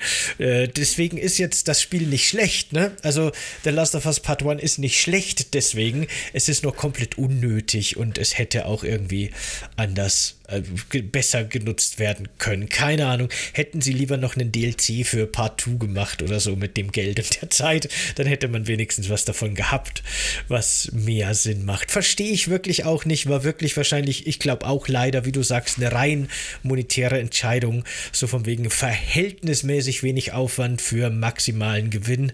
Und äh, so ist dann das Spiel entstanden. Und ich finde auch hm, irgendwie ich bin, ich bin anti. Ja, nee, das ist auch, äh, das ist das, äh, ne, nach Horizon Forbidden West äh, ist das natürlich jetzt auch echt ein schwaches Jahr äh, für Sonys Exklusivpolitik. God of War Ragnarök rettet das am Ende wieder. Ähm, aber hier war auch oft das Argument, ja, das ist für die PC-SpielerInnen. Äh, dazu muss man sagen, es erscheint aber jetzt noch nicht für PC. Es ist tatsächlich ja für die äh, Sony-Leute rausgekommen. Und man muss sich halt festhalten, ihr könnt für 8,99 Euro PS Plus das unterste, ich weiß gar nicht, wie es heißt, Premium oder das, das Essential Essential könnt ihr euch für 8,99 Euro runterladen und dadurch habt ihr Zugriff auf eine PS Plus Collection auf einer PS5, wenn ihr eine besitzt und könnt dann quasi in Anführungszeichen kostenlos das Remaster spielen. Und wenn ihr Remaster gegen Remake haltet, dann seht ihr einfach, es ist nicht, es ist grafisch natürlich hübscher, aber als die Modelle ausgetauscht worden sind, das war damals auch hübsch.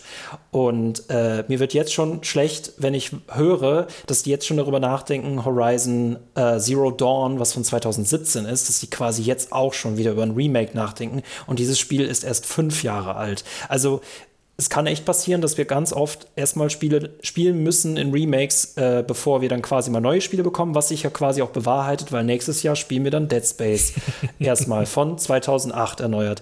Ähm, es ist ganz komisch, dieses Remake zu spielen und ähm, ja, nee, mh, hm, Tja.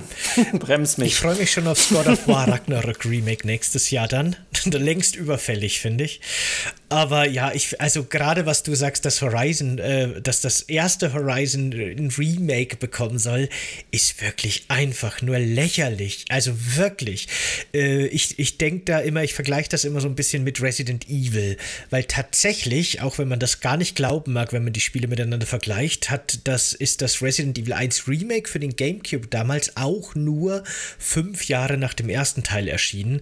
Die technischen Fortschritte von damals aus den 90ern. Äh, innerhalb von fünf Jahren kann man halt aber nicht mal ansatzweise mit den technischen Fortschritten von heute vergleichen.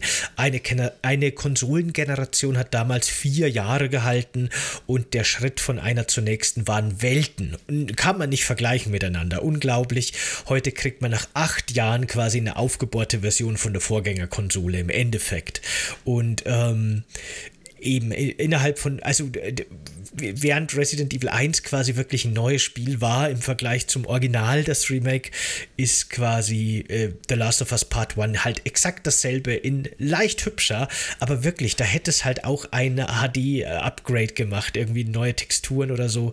Nee, ich finde das auch unnötig und bei Horizon, also wenn ich da an Horizon äh, Zero Dawn denke, dass das wirklich ein Remake bekommen sollte, das ist einfach nur albern. Verstehe ich überhaupt nicht. Rudi, danke fürs Followen. Danke. Äh, bevor ich den Kommentar von Merlin vorlese, äh, das es kündigt sich nämlich jetzt an, kriegen wir als nächstes jetzt erst Last of Us 2 Remaster oder kriegen, kriegen wir dann danach das Last of Us 2 Remake und dann irgendwann mal Last of Us 3. Deswegen, äh, wir hatten uns schon mal beschwert über Remakes, ne? also was heißt beschwert, dass es irgendwie ideenlos ist, jetzt quasi Kindheitsklassiker neu rauszubringen. Aber das ist dann natürlich cool. Wir sind nur jetzt wirklich bei einer absurden Situation angekommen, dass quasi Spiele, die jetzt erscheinen, auch schon in zwei Jahren plötzlich äh, ne, ihre Blu-ray-Version bekommen und dann ihr Remake Remake bekommen. Also die, die spielen halt gerade auf Sicherheit, aber nicht auf Innovation. Ähm, das finde ich sehr, sehr verstörend, muss ich sagen. Äh, Merlins Kommentar, erst mag Michael die Katze nicht. Und dann findet der Last of Us Part 1 schlecht. Katze habe ich schon gesagt, Part 1 habe ich auch gesagt. Du machst dir viele Feinde. Quatsch, ich verstehe die Punkte voll, denke, das Spiel wird halt wegen der Story gemacht und da sieht man über vieles hinweg, verstehe das Remake absolut nicht, ist nur ein Money Grab.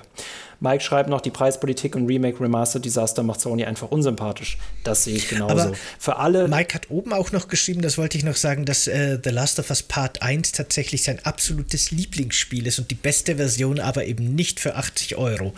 Ja. Unterschreibe ich genauso. Wenn sie es für 40 Euro rausgebracht hätten, hätte ich nichts gesagt. Wenn ihr alle jetzt, sagen wir mal, für 10 Euro, die das alte Spiel besessen haben, quasi upgraden können, wie es das ja auch bei manchen Versionen genau. äh, bei Dings war, hätte ich nichts gesagt. 80 Euro, Unverschämtheit. Hm. Eben genau, ne? das dachte ich mir auch. Weil natürlich tatsächlich haben die Modelle ausgetauscht, die haben Texturen ausgetauscht, ist alles schön und gut, die haben tatsächlich viel an dem Spiel gemacht, aber trotzdem ist halt, ne, ich stecke jetzt nicht super deep in der Videospielentwicklung drin, aber trotzdem kann man halt sagen, die, das Map-Design ist gleich geblieben. An der KI wurde, glaube ich, nicht wirklich viel gemacht, zumindest fühlt es sich nicht so an. Ich weiß nicht, die Synchronsprecher, wurde da was verändert? Das weiß ich jetzt ehrlich gesagt nicht, ob die das neu eingesprochen ähm, haben neues. Nee, das nicht, aber du hattest auf jeden Fall äh, die, das merkst du vor allem an Tests, nämlich deren Synchronsprecherin damals oder deren, äh, deren Schauspielerin war eigentlich viel älter, aber das haben sie einfach nicht dargestellt. Und jetzt hab, haben sie quasi das, das Modell nachgeholt, deswegen ist sie jetzt auch viel älter im Remake. Gerade das mit der KI ist super peinlich, weil das wurde nämlich im Trailer noch beworben mit, oh, die ist jetzt so viel besser. Und ich krieg's echt in der ersten Situation hin, dass quasi mein Begleiter vor meinen, äh, also vor eine Wache läuft und die Wache nicht darauf reagiert. Das sieht heute noch umso mhm. blöder aus. und ja. im Endeffekt haben sie halt quasi vom Aufwand her wahrscheinlich Pi mal Daumen, ohne dass ich da wirklich Fachwissen habe, ein halbes Spiel gemacht, weil halt die Hälfte einfach schon existiert hat, aber verkaufen es halt einfach für ein ganzes Spiel. Und das ist halt einfach problematisch. genau. Ähm, ich habe tatsächlich auf meiner Liste Tunic draufstehen. Müssen wir nicht drüber sprechen, nicht unbedingt, aber auch noch ein netter Geheimtipp, gerade so für, für Souls-like-Alternativen, auch wenn ich es für ein Einsteigerspiel stellenweise zu schwer finde. Und im September ist auch FIFA erschienen. Okay, über FIFA kann ich wirklich gar nichts sagen. Äh, Tunic habe ich mal kurz auch reingespielt, weil es mir eigentlich äh, grundsätzlich sehr sympathisch war. Aber war irgendwie einfach nicht meins, ne? Es sieht super niedlich aus, ist aber gleichzeitig super hart, ist wieder so ein Super Nintendo Zelda, aber eben wirklich auf Dark Souls Niveau. Klingt nach was, das ich eigentlich lieben müsste, habe ich aber nicht. Keine Ahnung und bin dann auch noch ein paar Stunden wieder raus. Naja.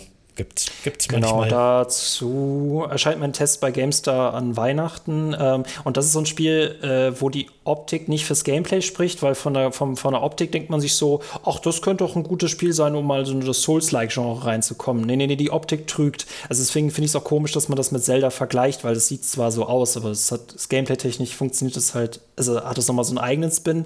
Und was wirklich gemein ist, ähm, ganz, ganz viele Mechaniken werden in diesem Spiel nicht erklärt und wenn du sie nicht entdeckst, bist du selber schuld und hast es quasi in einer schwierigeren Version. Es ist sowieso schon sehr knackig. Die Bosskämpfe sind stellenweise sehr frustrierend und äh, dann ist das technisch noch nicht mal perfekt, weil zum Beispiel beim Anvisieren passiert es halt oft, dass du Feinde in der Entfernung anvisierst, aber nicht die Feinde direkt vor dir und Bugs und Sachen. Und das macht es dann wieder frustrierend und nicht schwierig. Hm. Aber du darfst die Schade. alten Zelda-Spiele nicht unterschätzen. Die waren auch echt nicht einfach teilweise, gerade die Bosskämpfe. Tunic bringt das natürlich noch mal auf ein anderes Niveau, aber das Gameplay, das Kampfsystem, die Menüs und äh, die, äh, auch teilweise Progressionsmechaniken, das ist schon alles sehr Zelda. Ja. Okay. Gut. Äh, Mike schreibt noch, ja, ich habe genau das Remake Day One nachgeholt, war absolutes Lieblingsspiel, aber trotzdem kritisiere ich, wie gesagt, die Preispolitik bei Sony, was mein gutes Recht ist. Genau, Mike, sehe ich genauso. Äh, ja, FIFA habe ich, FIFA hab ich nur deswegen angesprochen, weil es ist jedes Jahr faszinierenderweise, ähm, die Gameswirtschaft, glaube ich, veröffentlicht das auch immer, den Bericht oder das macht auch der Gameverband, äh, was sind so eigentlich die profitabelsten Spiele in Deutschland und tatsächlich gehört dazu auf Platz 1 jedes Jahr FIFA, und danach kommt Call of Duty meistens. Aber FIFA ist so das Spiel der Deutschen. Ähm, ich besitze ein einziges FIFA und das ist FIFA 2000. Ich glaube, ehrlich gesagt, ich besitze kein FIFA und ich weiß nicht, ich habe bestimmt schon FIFAs gespielt, aber äh, nicht wirklich. Ich habe früher International Superstar Soccer gespielt, was viel besser war als FIFA.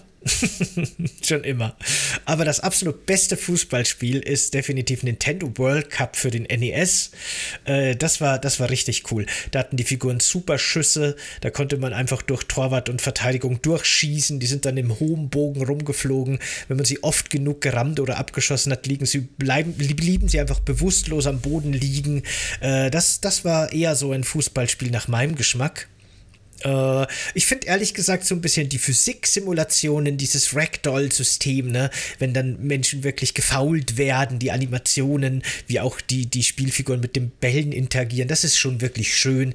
Technisch finde ich das bei FIFA schon immer äh, ganz nett anzusehen teilweise, aber es ist halt kein Spiel, das mir Spaß macht, aber ich bin auch jemand, der mit Fußball nichts anfangen kann, deswegen, ne, keine Ahnung. Ich glaube, das einzig Spannende für mich war tatsächlich mal, da so eine GamerInnen-Akademie zu interviewen, wo tatsächlich E-SportlerInnen als Trainer sind, um Leute zu trainieren gegen Geld, die besser in diesen Spielen werden wollen. Und das finde ich ganz spannend, so der Unterschied zwischen äh, diese Spiele sind eigentlich sehr krass auf Casual ausgelegt und ab wo beginnt dann die E-Sport-Szene, weshalb sich E-Sportler immer innen beschweren, dass Spiel von Spiel immer leichter werden und quasi die E-Sport-Szene so ein bisschen untergeht. Das wird auch Call of Duty oft vorgeworfen. Äh, das fand ich ultra spannend.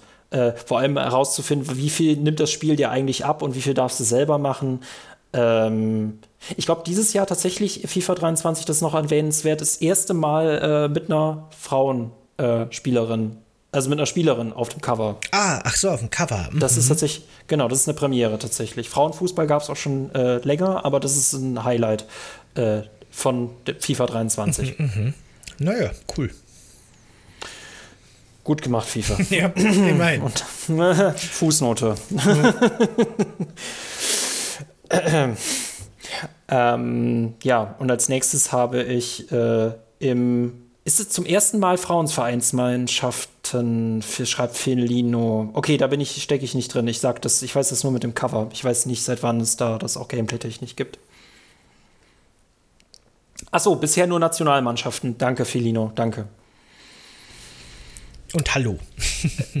und hallo übrigens. Äh, genau, das eine, das, das, was ich als nächstes auf der Liste habe, wird wahrscheinlich bei dir auch das gleiche sein. Das ist im Oktober Ha, ich habe noch ein Spiel, das habe ich mir schon gedacht, dass du das nicht auf deiner Liste hast, nämlich Disney Dreamlight Valley. Oh.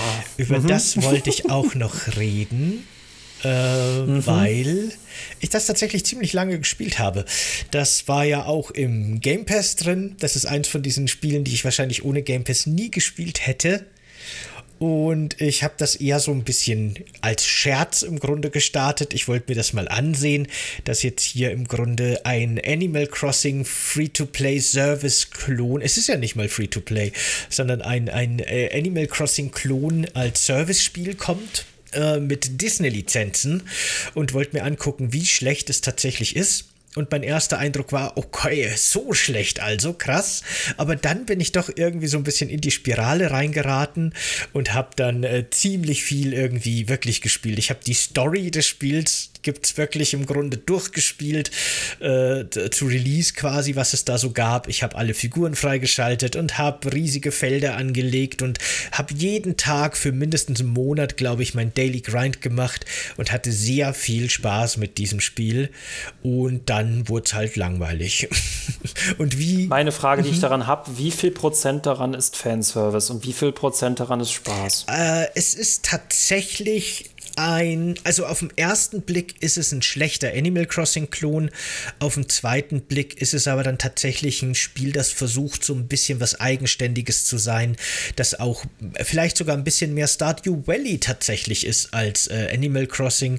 Es gibt tatsächlich äh, sehr viel Mysterien, die man auf dieser Insel aufdecken kann und äh, man kann eben durch Farmen, durch Anbauen von Gemüse und sowas sehr viel Geld verdienen. Äh, das hat schon äh, ganz viel Mechaniken noch irgendwie so mit drin, die das so ein bisschen herausheben. Und es war tatsächlich, glaube ich, weil du gesagt hast, wie viel Spaß ist es? Ich würde sagen, es ist so Beschäftigungstherapie im Grunde. Oh, Man hat so ein bisschen was mm. zu tun. Man kann so vor sich hin grinden und vor sich hin dekorieren. Tolles Spiel, um nebenbei einen Podcast zu hören, wie beispielsweise Coffee Cake and Games. Äh, kann man auch gerne. Kann man auch gern den, den Sound vom Spiel einfach ausmachen oder sowas, ist eh wurscht. Und dann kann man so vor sich hin grinden. Ähm, das muss man mögen, aber dafür ist es eigentlich echt ganz cool. Und wie gesagt, hat mir für eine gewisse Zeit gefallen. Aber wie so viele Service-Spiele ist auch das Spiel am Content gescheitert, weil alles, was das Spiel zu Release zu bieten hatte, war halt für mich nach ein paar Wochen erledigt. Und dann kam irgendwie Monate später ein Update, wo eine neue Figur eingeführt wurde, die halt dann ungefähr eine halbe Stunde extra Content liefert. Und dann dauert es jetzt wieder zwei Monate, bis die nächste halbe Stunde Content kommt.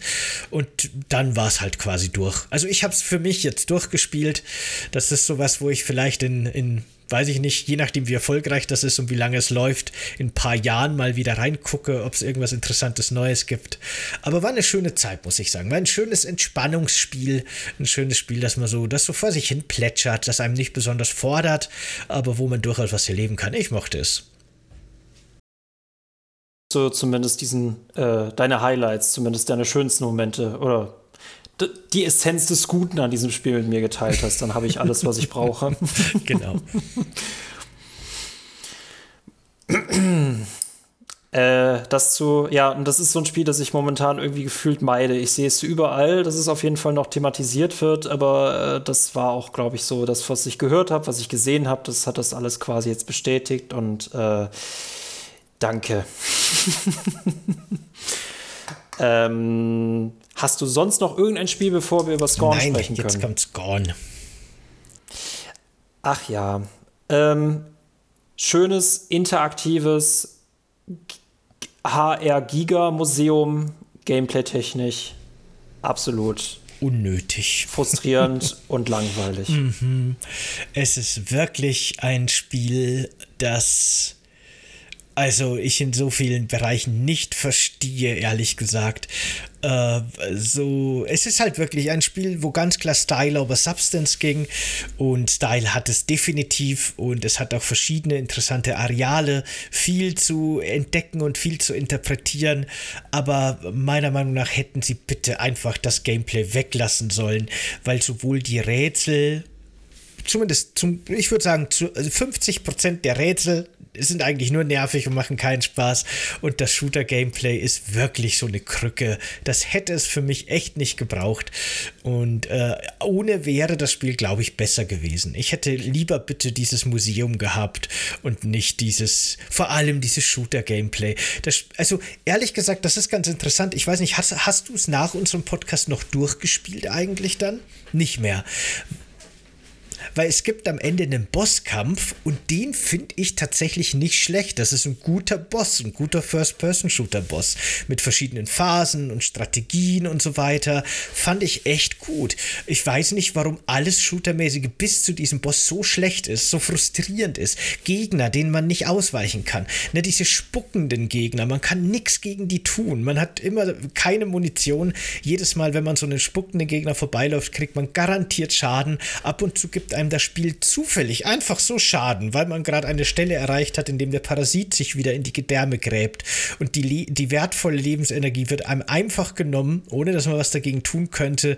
Äh, die Gegner sind, sind, es ist einfach, es ist einfach frustrierend in vielerlei das Hinsicht ist so ein Spiel, bei dem ich auch drauf gewartet habe, dass die einen sagen, dass es halt äh, Schrott ist und andere sagen, wenn ihr Scorn nicht mögt, dann habt ihr es nicht verstanden. Wo ich mir denke, Scorn gibt sich ja auch so viel Mühe, nicht verstanden werden zu wollen, weil das hatten wir auch im Podcast besprochen.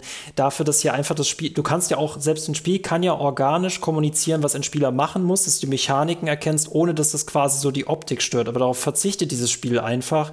Und da merkt man auch einfach, da hat man sich wirklich mehr mit der Optik auseinandergesetzt als wirklich mit dem Game. Gameplay. Und das ist auch gerade interpretationstechnisch, äh, dazu hast du auch ein Video auf das Gronk reagiert hat.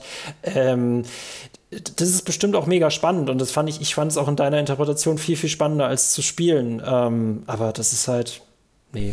Nee, es ist -mm. wirklich, also, nee. ja, ähm, zu dem Thema, wenn man es nicht mag, dann hat man es nicht verstanden. Aber es kann mir doch niemand erzählen, dass gerade dieses Shooter-Gameplay in irgendeiner Form gut ist. Ich weiß, das will kein Shooter sein, aber dafür gibt es sehr viele Waffen und Gegner, die einem in den Weg gestellt werden. Und das ist einfach frustrierend. Es ist einfach, es ist einfach langsam. Es macht nicht das, was ich ihm sage. Es dauert viel zu lange. Und ähm, Nee, das ist einfach. Ja, es ist gut. auch irgendwie schade, dass es halt nicht kommuniziert, was man machen soll. Ne? Das kann man, ja, das muss man sich selber herausfinden. Ich denke, das kann man auch irgendwie angenehmer gestalten. Das ist ja auch alles schön und ähm, gut, aber ähm. gerade am Anfang, ich finde, der Einstieg ist einfach so mm, boah, schlecht gemacht. Das Spiel wird hinten raus, finde ich, wirklich immer besser. Je länger man spielt, desto besser wird Scorn. Aber die ersten zwei Stunden machen es einem nicht leicht, finde ich. Es ist halt auch so eine Glückssache. Ich kann total verstehen, dass da sehr viele Menschen auch sehr unterschiedliche Erfahrungen mit dem Spiel haben, weil ich ich habe zum Beispiel einfach, glaube ich, ungelogen eine Stunde oder fast eine Stunde den Aufzug nicht gefunden, der im ersten Gebiet notwendig ist, damit man das Rätsel überhaupt starten kann. Weil unten gibt es 100 Geräte, die machen aber erst Sinn, nachdem man mit dem Aufzug nach oben gefahren ist. Findet man den Aufzug nicht, kann man nichts machen. Und äh, manche Leute stolpern halt wahrscheinlich innerhalb von 10 Minuten auf dem Aufzug und dann ist es cool, ne? dann hat es eine, ne, dann, dann ist es fluid, macht Sinn. Manche stolpern halt eine Stunde wie ich unten rum und gucken blöd und verstehen verstehen nicht, was los ist und dann ist es halt nur frustrierend. Und das ist halt nicht optimal designt. Das ist halt einfach nicht, nicht gut designt, würde ich sagen. Und daran, an dem Gameplay ist auch nichts schwierig. Es ist halt einfach nur frustrierend und schlecht kommuniziert. Und um es ganz kurz zu sagen, Agony 2 sieht besser aus als Agony. Das ist auf jeden Fall grafisch eine Wucht. Man guckt sich gerne Videos davon an, von irgendeiner anderen Person, die sich da durchquälen muss. Aber es ist genauso, wie wir es befürchtet hatten. Ein bisschen besser, aber es ist für mich Agony 2. Ja, das ist mir zu hart. Das würde ich nicht sagen. Mit Agony würde ich es nicht Ich habe es doch gerade relativiert. Ja, ich weiß. Ich habe es doch trotzdem. relativiert, aber es ist halt die gleiche Kategorie. Ich, also, ich verstehe es, so, ne? ich verstehe es, aber ich würde ich es jetzt nicht mit Agony gleichsetzen. Nee. Aber. Die gleichsetzen auf keinen Fall. Ja, ja, nee. ich, mhm. ich, ich verstehe. Aber ja, genau. Okay, ja. It's gone. It's gone. Ich muss immer an It's dieses. Lied denken, dieses mhm. Korn-Lied. Naja. Okay, dann kommt wahrscheinlich Plague Tale. Sehe ich genau, das da richtig? Wir diese Triple, genau. Wir hatten diese Triple-Folge, aber tatsächlich habe ich mir nur Scorn aufgeschrieben und ansonsten hätten wir noch Mario plus Rabbit Sparks of Hope gehabt. Ähm, A Plague Tale, Requiem. Ähm, ich habe mich auf eine Fortsetzung gefreut, die leider keine großen Überraschungen hat. Sie hat alle Stärken aus dem Vorgänger. Der Vorgänger hatte aber Überraschungen. Der zweite hat keine Überraschungen und damit war das leider ein bisschen schade. Ähm, so ein bisschen wie Dead Space 2 gefühlt, auch wenn es, du verstehst, was ich mit dem Vergleich meine, ne? Alles ein bisschen actionreicher, aber leider nicht mehr so unique wie der erste Teil. Mhm es ist halt so ein bisschen das Problem von, von Nachfolgern, den auch das Spiel hatte. Wie macht man das? Geht man den Metroid-Weg und nimmt quasi der Hauptfigur immer wieder alle Fähigkeiten, damit man wieder den gleichen Gameplay-Loop haben kann? Oder versucht man aufzubauen auf dem, was man im ersten gemacht hat?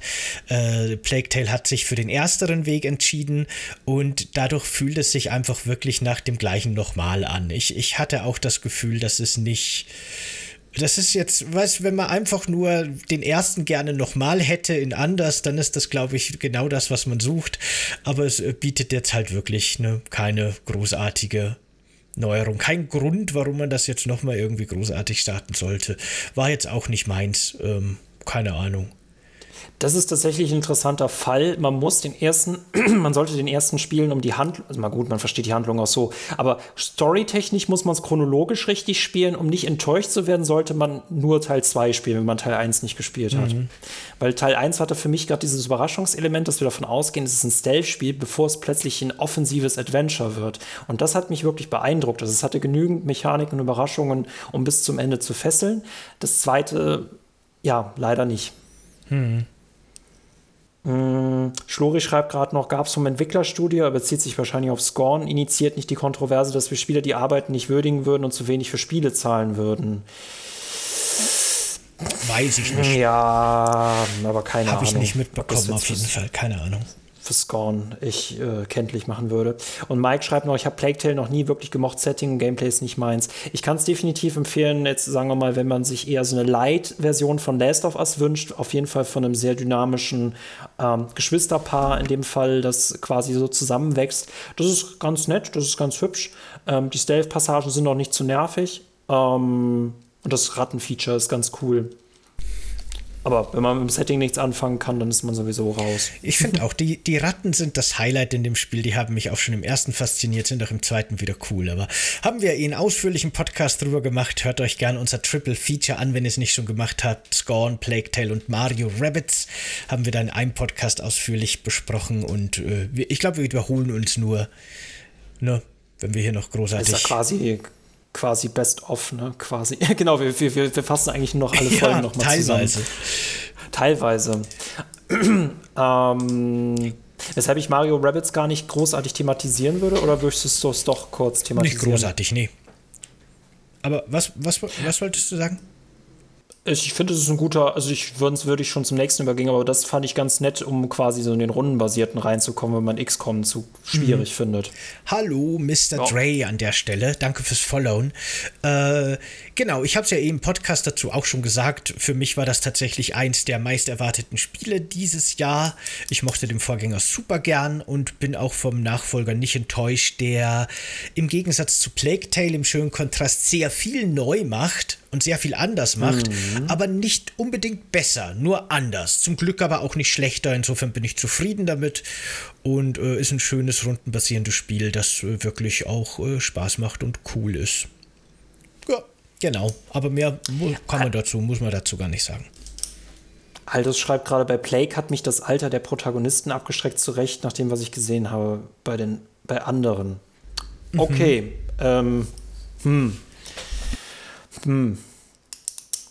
Ich finde es ja gerade einfach, also ich fand es auf jeden Fall mal was, ähm, ich fand es mit dem Geschwisterpaar fand ich originell, vor allem, weil äh, der Bruder quasi ja nicht nur äh, quasi nur so die, die ewige Escort-Mission ist, wie Ashley bei Resident Evil 4, nichts gegen Ashley, äh, sondern dass er selber ja auch noch Gameplay-Elemente mit reinbringt. Hm. Ähm, ja, ähm, God of War Ragnarök November wäre mein nächstes. Ich hätte auf dem Weg dahin noch zwei Sachen. Und zwar mhm. zum einen Marvel Snap. Das ist nämlich ein ähm, Kartenspiel ein Free-to-Play-Kartenspiel. Das ist für, hm. für Mobile und PC erschienen. Äh, das hatte ich ehrlich gesagt nicht wirklich auf dem Schirm. Ich habe auf Twitter von äh, Manu vom Insert Moin Podcast viel drüber gehört. Der hat das ja abgefeiert und habe mir gedacht, na, dann gucke ich mir das mal an. Ich bin ja, ne, Gwent mag ich ja total gern, Deckbuilding-Spiele mag ich total mhm. gerne und habe mir das angeguckt und tatsächlich ist Marvel Snap erstaunlich gut. Wirklich ein richtig gutes Kartenspiel. Ähm, wie gesagt, Free-to-Play kann man spielen. Die Monetarisierung ist nicht super aggressiv, man, man kennt das halt, man wird am Anfang mit ganz viel Belohnungen angefüttert, dann wird es weniger. Das sollte man sich selber einschätzen können. Nicht, dass man unnötig viel Geld auf sowas wirft, aber wenn man das kennt und wenn man damit umgehen kann, dann ist das ein sehr empfehlenswertes Kartenspiel. Die, die Matches sind relativ kurz und kurzweilig, es geht relativ schnell. Äh, man baut sich so seine Decks zusammen aus den verschiedensten Helden und Heldinnen aus dem Marvel-Universum. Wie man das so kennt, hat natürlich jeder und jede so eigene Fähigkeiten und einige eigene Stärke und Kosten, um die auszuspielen und so weiter. Was aber an Marvel Snap wirklich interessant ist und was jedes Match wieder spannend macht, ist, dass es quasi drei Standorte gibt, an denen man seine Karten ausspielt und jeder Standort hat immer einen anderen Effekt beeinflusst die Karten, die du ausspielst. Die werden mal verstärkt, mal wird nur eine gewisse Art von Karten verstärkt und äh, du weißt nie, welche drei Orte in deinem nächsten Match der Reihe nach aufgedeckt werden und du musst jedes Mal wieder deine deine Strategie aus deinem Deck und deine Karten anpassen an diese drei Orte, die quasi da äh, erscheinen. Und das ist richtig gut.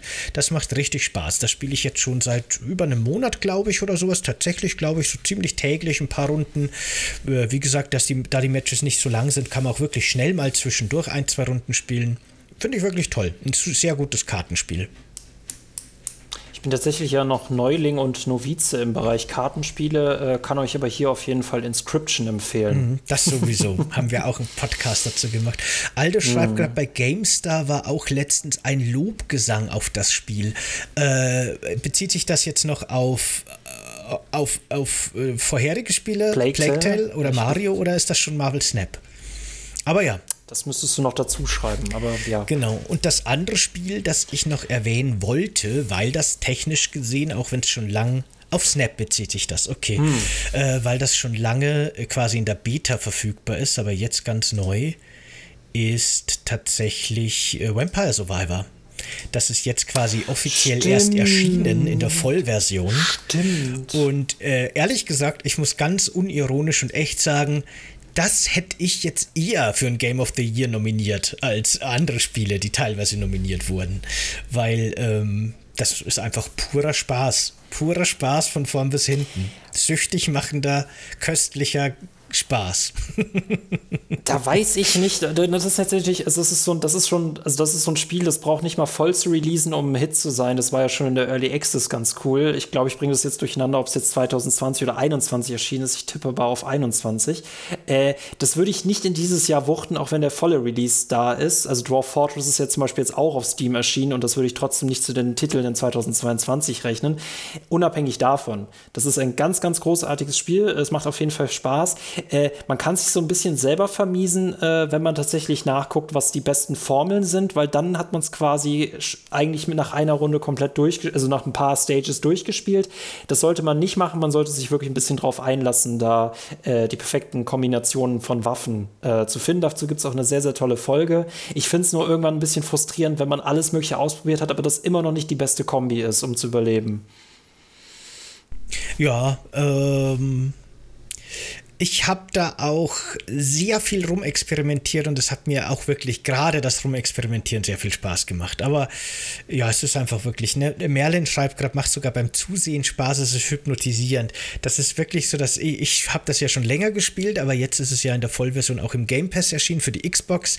Da spielt jetzt auch die Merlin und wir sitzen beide immer hypnotisiert vorm Bildschirm und äh, es ist schon, es ist schon ein, ein, ein ich habe ja in meinem Pod, äh, in unserem Podcast mhm. drüber habe ich ich ja mhm. gesagt, dass ich mir selber unschlüssig bin und so geht es mir immer noch, ob das Spiel wirklich so eine geniale, runterdestillierte Version eines RPGs ist, mit allen motivierenden Progressionsmechaniken auf den Punkt gebracht, oder ob es wirklich nur quasi so eine ganz billige psychologische Falle ist, die wirklich an unsere untersten Instinkte appelliert, aber in Wirklichkeit eigentlich kompletter Müll ist. Ich weiß es nicht. Ich habe keine Antwort drauf. Ich weiß nur, es funktioniert. Warum auch immer. Und ich mag's.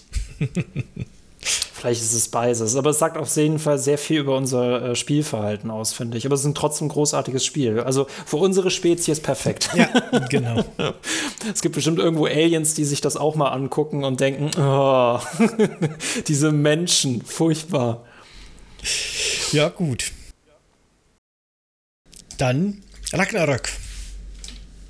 Äh, genau, das war für mich tatsächlich dieses Jahr ein großes Highlight, weil ich da tatsächlich den Test für GameStar schreiben konnte. Es eigentlich gewohnt war, da eher nur, also äh, kleinere bis mittlere Spiele und nicht gleich so einen Riesenkandidaten äh, zu testen. Das war eine große Ehre für mich. Ähm, und ähm, ich muss persönlich aber sagen, äh, bevor ich das Angebot bekommen habe und wir uns auch Trailer angeguckt haben, hat mir die Trailer eigentlich gesagt, äh, ja, wie viel Mythologie wollen wir drin haben? Ja, weil gefühlt auch wieder hier alles reingeworfen worden ist. Ich muss sagen, es ist eine ganz, ganz tolle Fortsetzung zum 2018er God of War, was quasi die gleiche technische Ebene ist und doch die Fortsetzung der Geschichte um Atreus und äh, Kratos. Für mich persönlich muss ich sagen, es ist nicht der perfekte Abschluss, den ich mir gewünscht habe. Oder anders gesagt, dieses Spiel spielt sehr viel damit, so zu tun, als sei es der große, große Abschluss, ohne es dann nachhinein zu erfüllen. Aber gameplay-technisch sehr unterhaltsam. ja, äh, mir hat das Spiel auch wirklich eigentlich durch die Bank gut gefallen. Ne? Ich meine, das Map-Design ist ein bisschen altbacken, das Gameplay ist ein bisschen altbacken, das Rätseldesign ist ein bisschen altbacken, aber deswegen finde ich nicht schlecht. Also mir hat alles Spaß gemacht und die Inszenierung ist natürlich wieder absolut bombastisch und total cool. Ich mochte auch die Figuren total gerne und die Entwicklungen, die die durchmachen. Manche waren glaubwürdiger als andere, aber insgesamt hat mir alles sehr viel Spaß gemacht. Aber ja, weiß, es ist im ersten Teil habe ich mir gedacht, okay, dafür, dass wir jetzt in der nordischen Mythologie sind, ist ehrlich gesagt ein bisschen wenig nordische Mythologie unterwegs. Mhm. Eher so ein bisschen die Nebencharaktere, ne? Keine Figuren, die man kennt. Da hat der zweite ordentlich aufgeholt, der packt alles aus an, an bekannten Gottheiten und mythischen Figuren. Das fand ich eigentlich ganz cool. Im Spiel fand ich es auch cool, ja, ja. Im Trailer fand ich es so krass. Mhm. Und äh, ja, zum Schluss, ne, das ist halt so ein bisschen die Sache. Einerseits war während des Spielens meine große Befürchtung, dass es sich hier um so einen typischen zweiten Teil handelt, der irgendwo mittendrin mit einem Cliffhanger aufhört und das Finale einläutet und sich unfertig anfühlt. Jetzt haben die sich dazu entschieden, keine Trilogie zu machen, sondern mit dem zweiten Teil das Ganze abzuschließen, diese nordische Reise. Durch die Mythologie. Mhm. Und das finde ich eigentlich gut, aber obwohl das Spiel eh schon für so ein Storyspiel so lang und so äh, umfangreich ist, fühlt sich der Schluss trotzdem zu gerusht an. Die letzten zwei Stunden hätten schon fast noch mal länger sein dürfen und ausführlicher sein dürfen, um damit das Spiel, glaube ich, das, was es so vermitteln will, richtig vermitteln kann es fühlt sich trotz der Länge dann doch wieder am Ende plötzlich ein bisschen gerusht an. Und da frage ich mich, ob da nicht ein dritter Teil, der im Grunde dann wirklich so das Finale mhm. nochmal aufarbeitet, nicht doch besser gewesen wäre. Aber ich weiß es nicht. Alles in allem trotzdem natürlich ein super Spiel, wenn auch jetzt nicht großartig innovativ und nicht großartig clever oder sowas, sondern einfach nur more of the same, aber richtig gut. Äh, da, da, stimme ich Aldos Kommentar zu. 1,5 Story-Spiele. Äh, das meinte Cory Barlock ja auch, sie wollten jetzt nicht zwei Teile draus machen, weil wir dann gefühlt richtig lange auf Teil 3 hätten warten müssen. Aber tatsächlich fühlt sich dieses Spiel, also es ist gameplay-technisch, es ist, es ist immer das gleiche gefühlt, aber durch jede neue Überraschung, die jede Stunde kommt, wird es dann trotzdem was anderes. Und es macht einfach immer noch Bock. Die haben ein sehr gutes Kampfsystem in God of War 2018 etabliert. Ähm, trotzdem fühlt es sich dieses Spiel storytechnisch wirklich 90 Prozent einer Ankündigung eines gigantischen Finale an. Das Finale ist dann diese letzten 10 Prozent. Das ist sehr schnell erzählt und das ist mir nicht dramatisch genug. Also äh, diese, dieses Spiel fühlte sich stellenweise manchmal wie ein Trailer auf sich selbst an, ohne dann richtig cool zu sein am gegen Ende. Also ich habe meine Auflösung nicht bekommen. Äh, Gameplay-technisch großartig. Nee, nee, definitiv. Also ja, der Schritt von ähm, God of War Ascension damals zu God of War 2018 war bahnbrechend. Von God of War 2018 zu Ragnarök nicht unbedingt, aber so muss eine Fortsetzung aussehen. Genau. Die haben ja auch wirklich ne, alle Elemente aus dem Vorgänger wieder drin, plus nochmal ordentlich mehr, das ist gut. Die, die Merlin schreibt gerade, dass sie das nur gesehen hat, aber nicht gespielt hat und das Gameplay für sie super langweilig ist und ob wir das mal auf Easy gespielt haben, damit man einfach nur die Charakterentwicklung sehen kann, ohne Gameplay, ohne am Gameplay zu verzweifeln. Ich habe tatsächlich das Spiel auf Easy dann beendet, weil ich irgendwann dann einfach auch nur noch fertig werden wollte und äh, äh, die normalen Kämpfe die, die Pflichtkämpfe sind auf easy, wenn man auf Story spielt, sehr, sehr leicht. Da kann man kaum noch was falsch machen. Wenn du dich aber mit so optionalen Bossen anlegen willst, dann sind die sogar auf easy noch einigermaßen fordernd. Aber ich glaube, durchspielen kann man es ohne größere Probleme, auch auf leicht, wenn man wirklich nur an der Story interessiert ist. Ja, vor allem, weil man ja tatsächlich sogar, es wird innerhalb von Bosskämpfen gespeichert und du kannst sogar innerhalb von Nebenbossen speichern. Es gibt sogar noch einen zusätzlichen Unterpunkt, den kannte ich gar nicht. Ähm, und dafür, dafür, dass es sehr, sehr viel, äh, also irgendwann verschwinden die Rätsel auch komplett und dann wird nur noch gekämpft. Es fühlt sich, und das sagen manche Leute, es fühlt sich manchmal einen Ticken zu lang an. Ähm, mir hat Spaß gemacht. Äh, aber ich muss sagen, Last of Us 2 hätte meiner Meinung nach kürzer sein dürfen. Das war okay. Hm. Ja. Also ich glaube, sowohl bei Last of Us 2 als auch Ragnarok äh, hatte ich nicht das Gefühl, dass die zu lange sind. Es gab natürlich bei beiden Spielen so ein paar Tiefs, meiner Meinung nach, wo hm. ich mir auch dachte, so, ach ja, jetzt könnte mal wieder was Spannendes passieren. Aber dafür gab es auch wieder sehr gute Szenen. Äh, aber nie hatte ich wirklich das Gefühl von, okay, das dauert jetzt zu lange. Äh, außer natürlich, weil wir es in Vorbereitung für unseren Podcast gespielt haben und ich möglichst schnell durchkommen wollte. Aber abgesehen davon, wenn wenn ich das jetzt privat gespielt hätte, wäre das jetzt für mich kein Kritikpunkt. Gibt Spiele, die finde ich auch, wenn, wenn sie sich gestreckt anfühlen, habe ich ein Problem damit. Das Gefühl hatte ich hier jetzt eigentlich nicht. Nee, nee, bei Ragnarök hatte ich es auch nicht. Eher nur bei Last of Us 2. Das war aus anderen Gründen.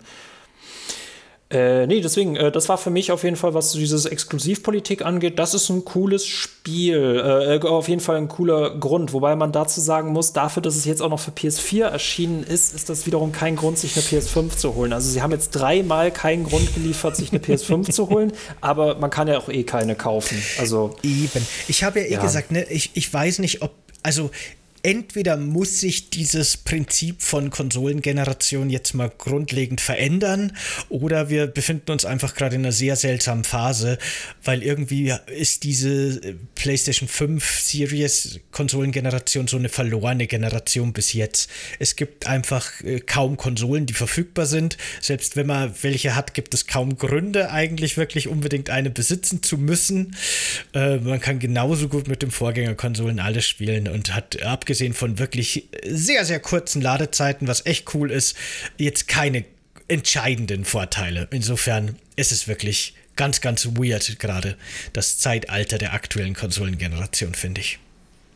Ich muss sagen, so das einzige Spiel, was mich wirklich gefreut hat, war Deathloop, aber das ist mehr so mein eigenes, äh, äh, ähm, ja, mein eigenes ne, Lieblingsspiel, was das angeht, weil ich sowas cool finde. Bisher habe ich nicht wirklich ein Spiel, wo ich sagen muss, boah, dafür hat sich die PS5 gelohnt, jetzt mal abgesehen von Deathloop. Und was ich halt schockierend finde, ne, sie ist 2020 erschienen und jetzt ist ja schon in Gerichtsdokumenten auch vorgekommen, dass Sony jetzt schon weiß, dass sie wahrscheinlich 2027 schon die PS6 veröffentlichen werden. Und dabei haben wir jetzt schon fast fast, jetzt bin schon das 2020, 21, 22. Es ist schon das, äh, wir gehen jetzt schon ins dritte Jahr um und so richtig haben wir immer noch keinen Grund, weil Last of Us meinetwegen ist kein Grund, Demon's Souls ist auch kein Grund. Äh, und Starfield wird nicht für PS5 erscheinen. Also die Luft wird dünner. Mhm. Merlin schreibt gerade, außer bei Genshin, da braucht sie die PS5, sie kann nicht mehr zurück. Das ist lustig, das stimmt insofern wirklich, weil Genshin Impact läuft auf der PS4 einfach nicht in Wirklichkeit. Das ist äh, schrecklich, das auf der PS4 zu spielen. Die Ladezeiten sind ewig lang und man äh, kann es wirklich nicht spielen. Das läuft wirklich nur auf der PS5 einigermaßen gut und am PC. Aber ja, okay. Ich möchte, ich möchte noch ergänzen, genau, äh, äh Akazie, aka Laura, meine Partnerin, die spielt tatsächlich am meisten PS5 von uns beiden und sie spielt Sims 4 auf der PS5, weil da die Ladezeiten passé sind. Denn Sims 4 mit allen Erweiterungen ist auf der PS4 echt nicht mehr erträglich. Es dauert einfach viel zu ja, lang. Ladezeiten Aber, sind, ja. sind super angenehm, das stimmt. Das ist so ziemlich der einzige Grund. naja. Äh, ja, und auf meiner Liste habe ich tatsächlich, auch wenn mich wirklich High on Life sehr interessiert, was jetzt wir in diesem Podcast nicht berücksichtigen können, was quasi noch so, so ein Epilog dieses Jahres ist, also von den, äh, von den Rick and Morty-Machern, ein Rick and Morty-artiges Spiel. Bin ich sehr gespannt drauf. Habe ich nur noch ein einziges Spiel auf meiner Liste stehen. Ich bin gespannt, ob du das auch jetzt direkt hast. Nämlich? Callisto-Protokoll. Ich hatte tatsächlich auch noch andere Spiele im Angebot, aber über die könnte ich eh nicht viel sagen. Pentiment habe ich draufstehen, aber das nehmen wir raus. Äh, interessantes Experiment, interessantes Spiel, super spannendes narratives Spiel von Obsidian, den Fallout New Vegas Machern. Äh, haben wir einen eigenen Podcast dazu gemacht. Also da war der Michael nicht dabei, sondern ich mit dem Tastenhauer. Und äh, den kann man sich gerne anhören. Ist auf jeden Fall ein interessantes Spiel. Ähm, ja, aber da muss man gar nicht mehr dazu sagen. Der Podcast ist ganz taufrisch, den kann man sich noch anschauen. Hi Don Teach, hallo. Und das andere Spiel, das ich noch vorher vor Callisto Protokoll vom Release her auf meiner Liste hätte, wäre Pokémon Karmesin und Purpur. Genauer gesagt nur Karmesin. Das ist das, das ich mir gekauft habe. Äh, ähnlich, also äh, wirklich, Pokémon ist für mich quasi das gleiche wie Assassin's Creed. Das sind diese Spiele, die ich eigentlich schon mag, aber von denen ich auch schnell übersättigt bin, die viel zu schnell für mich persönlich rauskommen, in viel zu schneller Folge. Ich brauche da immer viel längere Pausen und deswegen setze ich immer einige Jahre aus, aber dann mag ich die ganz gerne. Und nach einigen Jahren Pause habe ich mir jetzt eben das neue Pokémon mal wieder geholt und mein Gott, was soll man sagen, es ist halt Pokémon. Die haben jetzt eine richtige Open World gebaut. Das funktioniert auch tatsächlich alles ganz schön vom Game Design her. Das fühlt sich für mich tatsächlich an wie eine sinnvolle Evolutionsstufe des Original-Pokémon-Systems damals. Das ist wirklich ganz cool. Die Welt fühlt sich allerdings nicht wirklich lebendig an. Das hätte man schon ein bisschen schöner designen können. Die Pokémon stehen halt alle nur in der Wiese rum und schauen blöd und warten, dass man sie angreift.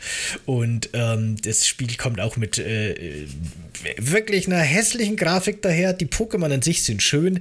Die Welt ist ganz, ganz schrecklich äh, hässlich. Äh, auch auf der Switch haben wir schon sehr viel schönere Welten gesehen. Und das dann aber auch noch mit einer ganz schlimmen Technik. Äh, da ist ein rundenbasierendes Spiel ist für mich nicht schlimm, aber für viele ist es wirklich äh, äh sehr unangenehm zu spielen, weil es eben sehr starke Slowdowns hat. Es läuft eigentlich nie irgendwie mit 30 äh, Frames, sehr viel weniger. Und äh, es ist mir auch einmal abgestürzt, zum Glück nur bis jetzt. und ja, es hat so seine, seine Bugs und Probleme. Ist halt, ist halt einfach Pokémon, was soll man sagen? Ist halt trotzdem immer wieder dann spaßig, trotz aller Makel. Da tut es mir mega leid für alle, die sich darauf gefreut haben. Aber es ist ja quasi auch jetzt wieder ein sehr, sehr erfolgreiches Spiel, was ich irgendwie nicht verstehe, weil sie dürfen es offenbar auch technisch als Desaster veröffentlichen. Ähm, ich persönlich müsste zu einer Pokémon-Generation eine persönliche Bindung haben. Ich habe nur zur ersten Generation Rot und zur Silbernen eine Beziehung. Danach, ich, ich, ich, wenn es noch mehr Pokémon gibt und ich finde, die sind auch vom Design, sind die nicht cleverer und hübscher geworden. Ich habe mir jetzt mal Schwert und Schild geholt. Das ist eigentlich ganz angenehm zu zocken. Es ist irgendwie viel zu einfach. Ähm, ja, und das Neue interessiert mich nicht. Da bin ich froh, dass ich daran nicht enttäuscht worden bin, weil ich mich eh nicht drauf gefreut habe. Aber hab. es ist gar keine Enttäuschung, was ich so mitkriege. Ne? Der, der, der, der, der, technisch ist es halt wirklich äh, problematisch, aber was ich so mitkriege, sind wirklich alle trotzdem oder haben zumindest Spaß damit. Und das ist doch ein Spiel, das sehr positiv wahrgenommen wird, trotz der technischen Fehler. Dann verwirrt es mich umso mehr. Aber ja. es gibt halt mehr als nur Zahlen und Frames und Auflösungen und Texturen, Michael. Es gibt Herz. das hat Pokémon. Obwohl sich am Gameplay Nein. nie wirklich viel geändert nee, hat, aber ja, okay. Das, das, Spiel hat tatsächlich auch nicht viel Herz, aber trotzdem, ne, der, der, der Pokémon Gameplay Loop macht halt einfach Spaß und ist halt, ist halt cool und jetzt diese offene Welt, die man erkunden kann, gibt dem schon auch noch mal so einen gewissen Aspekt. Doch, doch, das ist, das ist schon cool. Argument FIFA, ne? Es wird jedes Jahr gekauft, halt, ist halt so. Das sind halt die Leute, die haben halt ihren Orientierungspunkt daran, ne? Das ist halt auch einfach eine Marke, die einen schon sehr, sehr lange begleitet und äh, das sollte man nicht unterschätzen. Genau, Hard is not a useless power, schreibt Merlin gerade. Ein Captain, Captain ja. Planet Zitat. genau. Genau, dann. Achso, ja. äh, an der Stelle kann ich noch COD Warzone erwähnen, wenn wir jetzt noch so ein paar Sachen für dazwischen haben. COD Warzone 2, äh, jetzt frisch erschienen, äh, auch technisch unfertig mit sehr vielen Bugs. Ähm, mein persönliches Fazit: COD Warzone 1 war gefühlt sehr arcadig, da waren wir noch quasi Actionhelden im Battle Royale. Jetzt in COD Warzone 2 ist das alles schon sehr viel cleaner, erwachsener, robuster, wir sind viel langsamer und es spielt sich alles sehr viel taktischer. Alles so ein bisschen mh, hm, weniger Wumms mit drin, aber ich bin sehr gespannt, was da Updates noch bringen. Ich freue mich eher hier auf Rebirth. Ähm, Rebirth ist eine eher Multiplayer Multiplayer-lastigere Battle Royale-Variante auf einem sehr viel kleineren Raum mit sehr vielen Möglichkeiten wieder reinzukommen. Das normale Battle Royale ist mir zu frustrierend, dass wenn ich sterbe, dass ich nicht sofort weiterspielen kann das zu COD Warzone 2. Das müssen wir mal zusammenspielen, genauso wie wir Fortnite zusammenspielen müssen und genauso wie wir The Division zusammenspielen müssen. und noch mehr Earth Defense Force. Und Pokémon. Stimmt. Das, das, man kann das neue Pokémon tatsächlich Koop spielen. Das, da hätte ich auch Bock drauf. Aldo schreibt gerade noch, und das, äh, da hat er absolut recht, so geht es mir auch. Er schreibt, meine Hoffnung ist, dass wir 2024, also in zwei Generationen, ein Spiel bekommen, das auf dem Stand von Breath of the Wild ist. Also bezogen auf Pokémon. Und so ein bisschen geht es mir auch. Ich habe das Gefühl, Gefühl, das aktuelle Pokémon jetzt ist so die ist so eine neue Stufe von Pokémon und ich sehe da super viel Potenzial drin.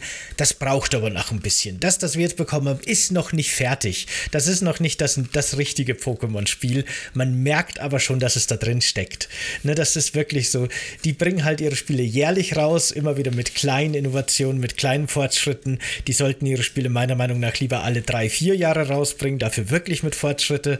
Aber deswegen mache ich ich ja immer die Pausen. Ich freue mich schon auf das nächste Pokémon, das ich dann in drei, vier Jahren spielen werde. Ich glaube, das könnte richtig gut werden, wenn die auf dem, was die jetzt haben, aufbauen. Äh, da freue ich mich drauf, ja. Sehr schön. Und äh, Mike fragt gerade noch nach Bayonetta 3. Das äh, habe ich nicht gespielt, weil ich tatsächlich ich nicht, nicht, auf dem Bayonetta Train bin. Äh, ich habe den ersten gespielt und fand es auch ganz cool irgendwie, aber ich bin nicht so der, der Freund von so diesen Devil May Cry-artigen Kampfsystemen. Deswegen ist das jetzt kein Spiel, das für mich besonders interessant ist. Für mich tatsächlich auch nicht. Ja, genau. Na gut, Machen wir, kommen wir zu Callisto-Protokoll. Oder hast du vorher noch was anderes? Nö, nö, nö, nö, nö. Ich finde es aber, äh, ich finde es jetzt im Nachhinein, äh, weil ich ja gesagt habe, ne, lass uns mit dem allgemeinen Gefühl einsteigen und lass uns später über das allgemeine Gefühl sprechen. Ich finde es interessant, wie sich das sogar geändert hat jetzt mittlerweile. Ähm, und ich finde, Callisto-Protokoll ist eine interessante Schlussnote. Vor allem auch so ein Foreshadowing, ne, also so Aufblick darauf gebend, was nächstes Jahr kommen wird. Ähm, aber tatsächlich für diesen großen, dieses große angekündigte Duell zwischen Callisto-Protokoll von den ehemaligen Dead Space-Machern gegen das Remake von den nicht Dead Space-Machern bei EA. Ne, Dead Space Remake erscheint nächstes Jahr. Das ist quasi der geistige, das geistige Dead Space 4 leider ein bisschen enttäuschend. Mhm. Ich finde auch. Wir haben ja unmittelbar vor dem Podcast, oder war es sogar jetzt im Vorgespräch? Ich weiß es nicht. Wir haben wir noch mal ein bisschen drüber geredet und wir haben ja. Ähm Callisto-Protokoll beide viel kritisiert und die, die, der, die, letzte, die letzte Stunde oder so von dem Spiel oder beziehungsweise gegen Ende in den letzten Stunden gibt es so viele Passagen, die ich so frustrierend und so schlecht fand und wo ich mir echt dachte, um Gottes Willen, warum, warum habt ihr jetzt diesen Gegner noch eingebaut und warum funktioniert dieser Kampf jetzt so und was ist mit euch los eigentlich? Und dann war ich fertig mit dieser frustrierenden Erfahrung und habe mir gedacht, ach, jetzt freue ich mich aber auf die DLCs, wenn die dann kommen. Und äh, das ist, das fasst einfach Callisto-Protokoll für mich zusammen. Irgendwie habe ich hinten und vorne äh, meine Probleme mit dem Spiel und mängel sehr viel an dem Spiel und äh, denke mir immer so, ach komm, warum denn? Und das könnte man besser machen und das macht nicht so viel Spaß wie Dead Space und bla bla bla. Aber alles im Allen habe ich irgendwie einfach eine gute Zeit damit und ich mag es, keine Ahnung. Äh, das ist, ja, das ist sehr ne? gespalten, ne? irgendwie meine Beziehung zu dem Spiel die hätten da diese Erwartungen nicht aufmachen dürfen mit Dead Space 4. Die hätten das komplett anders irgendwie machen müssen, aber ich sehe da jetzt auch keinerlei Lösungsweg mehr. Atmosphärisch hat es auf jeden Fall, war das ganz cool. Das kam an Dead Space nicht heran. Mir, ich fand es aber gerade mit der Grafik hat es nochmal so ein neues Level geschaffen und manche Areale fand ich auch spannend, auch wenn es für mich irgendwie Prison Break nur irgendwie so eine Horrorvariante war. Kämpfe, Nahkampf war absolut furchtbar und ich habe es auch irgendwie gebreakt, dass ich halt alle Zombies einfach nur außerhalb der Map schleudern konnte. Ähm, ich mochte die Ressourcenknappheit. Wie gesagt, ich mag die Grafik, ich mag auch die Idee. Äh, und ich habe auch Bock auf solche Spiele und ich will jetzt wieder Dead Space spielen. Aber das ist einfach leider auch seine 70 Euro dafür, dass es nur zwölf Stunden dauert, nicht wert. Mhm, halt das ist wieder so ein Game Pass-Kandidat wäre das genau, gewesen. Ja. Weil es halt die zwölf Stunden einfach nicht gut füllt durchgängig. Das ist das Problem. Ähm, wir haben ja in dem Podcast, der erst vorgestern erschienen ist, jetzt zum Zeitpunkt der Live, des Livestreams hier, äh, schon ausführlich über Callisto-Protokoll geredet. Könnt ihr euch gerne auch anhören äh, wenn es euch interessiert, noch mehr dazu zu hören. Aber wir haben tatsächlich nicht über den Schluss geredet. Ich weiß nicht, hast du es schon durchgespielt seitdem jetzt? Nee, nee, nee, ich habe nicht mehr weit ich bin jetzt bei der Kolonie, ich gehe ganz stark davon aus, dass es nicht mehr mhm. lange dauert. Okay. Ähm, aber genau, alles, was ich jetzt danach gesehen habe, hat meinen Eindruck nur noch verschlechtert mhm. und alles, was du angedeutet hast, klingt nicht gut. Aber das können wir doch mal kurz ein bisschen ergänzen, weil es gibt ja dann diese Aufzugpassage, die hatten wir beide noch nicht gespielt äh, zu Zeiten des Podcasts und ich glaube, die hätte unsere beider Meinung wirklich noch mal zu dem Spiel ein bisschen verschlechtert, weil da gibt es dann eine Passage, da kommen, äh, während man mit so einem Aufzug von A nach B fährt, unglaublich viel wirklich schwere Gegner. Und wenn man die besiegt hat, kommt am Schluss nochmal ein neuer Gegner, nämlich so ein großer, doppelköpfiger Mini-Boss. Und plötzlich funktioniert dieses Kampfsystem, dieses Nahkampfsystem, das das Spiel die ganze Zeit lang ist, sieben Stunden oder sowas bis zu der Stelle voll in den Mittelpunkt stellt, nicht mehr. Und du hast hier einen Boss, den musst du mit Waffen bezwingen. Wenn der zu nah an dich rankommt, bist du tot. Und äh, das ist einfach eine so nervige und so frustrierende Stelle. Ich weiß nicht, wie es dir ging. Ich bin da auf dem normalen Schwierigkeitsgrad ungefähr ungefähr sechsmal gestorben. Immer wieder, der Speicherpunkt war wieder mal vor dem Inventarmanagement. Ja, also immer ja, wieder die ja. Kisten, die oh, da auf dem Aufzug oh. stehen, looten und verkaufen und upgraden und wieder das Ganze von vorne. Also schlecht gesetzter Savepunkt, schlechter Boss, schlechte Passage, super frustrierend. Der absolute Tiefpunkt des Spiels für mich. Das wollte ich noch erwähnt haben, weil im Podcast kam das eben nicht vor zu dem Spiel. Das, das, das, wir sind so gnädig, dass wir diese Passage echt nicht mit drin hatten, weil ich muss sagen, sogar die Höhlensysteme und alles draußen im Schnee, das fand ich wirklich atmosphärisch auch wieder sehr, sehr stark. Also ein bisschen mehr abwechseln, weil für mich war es lange Zeit echt nur Metall, Fleisch und Blut.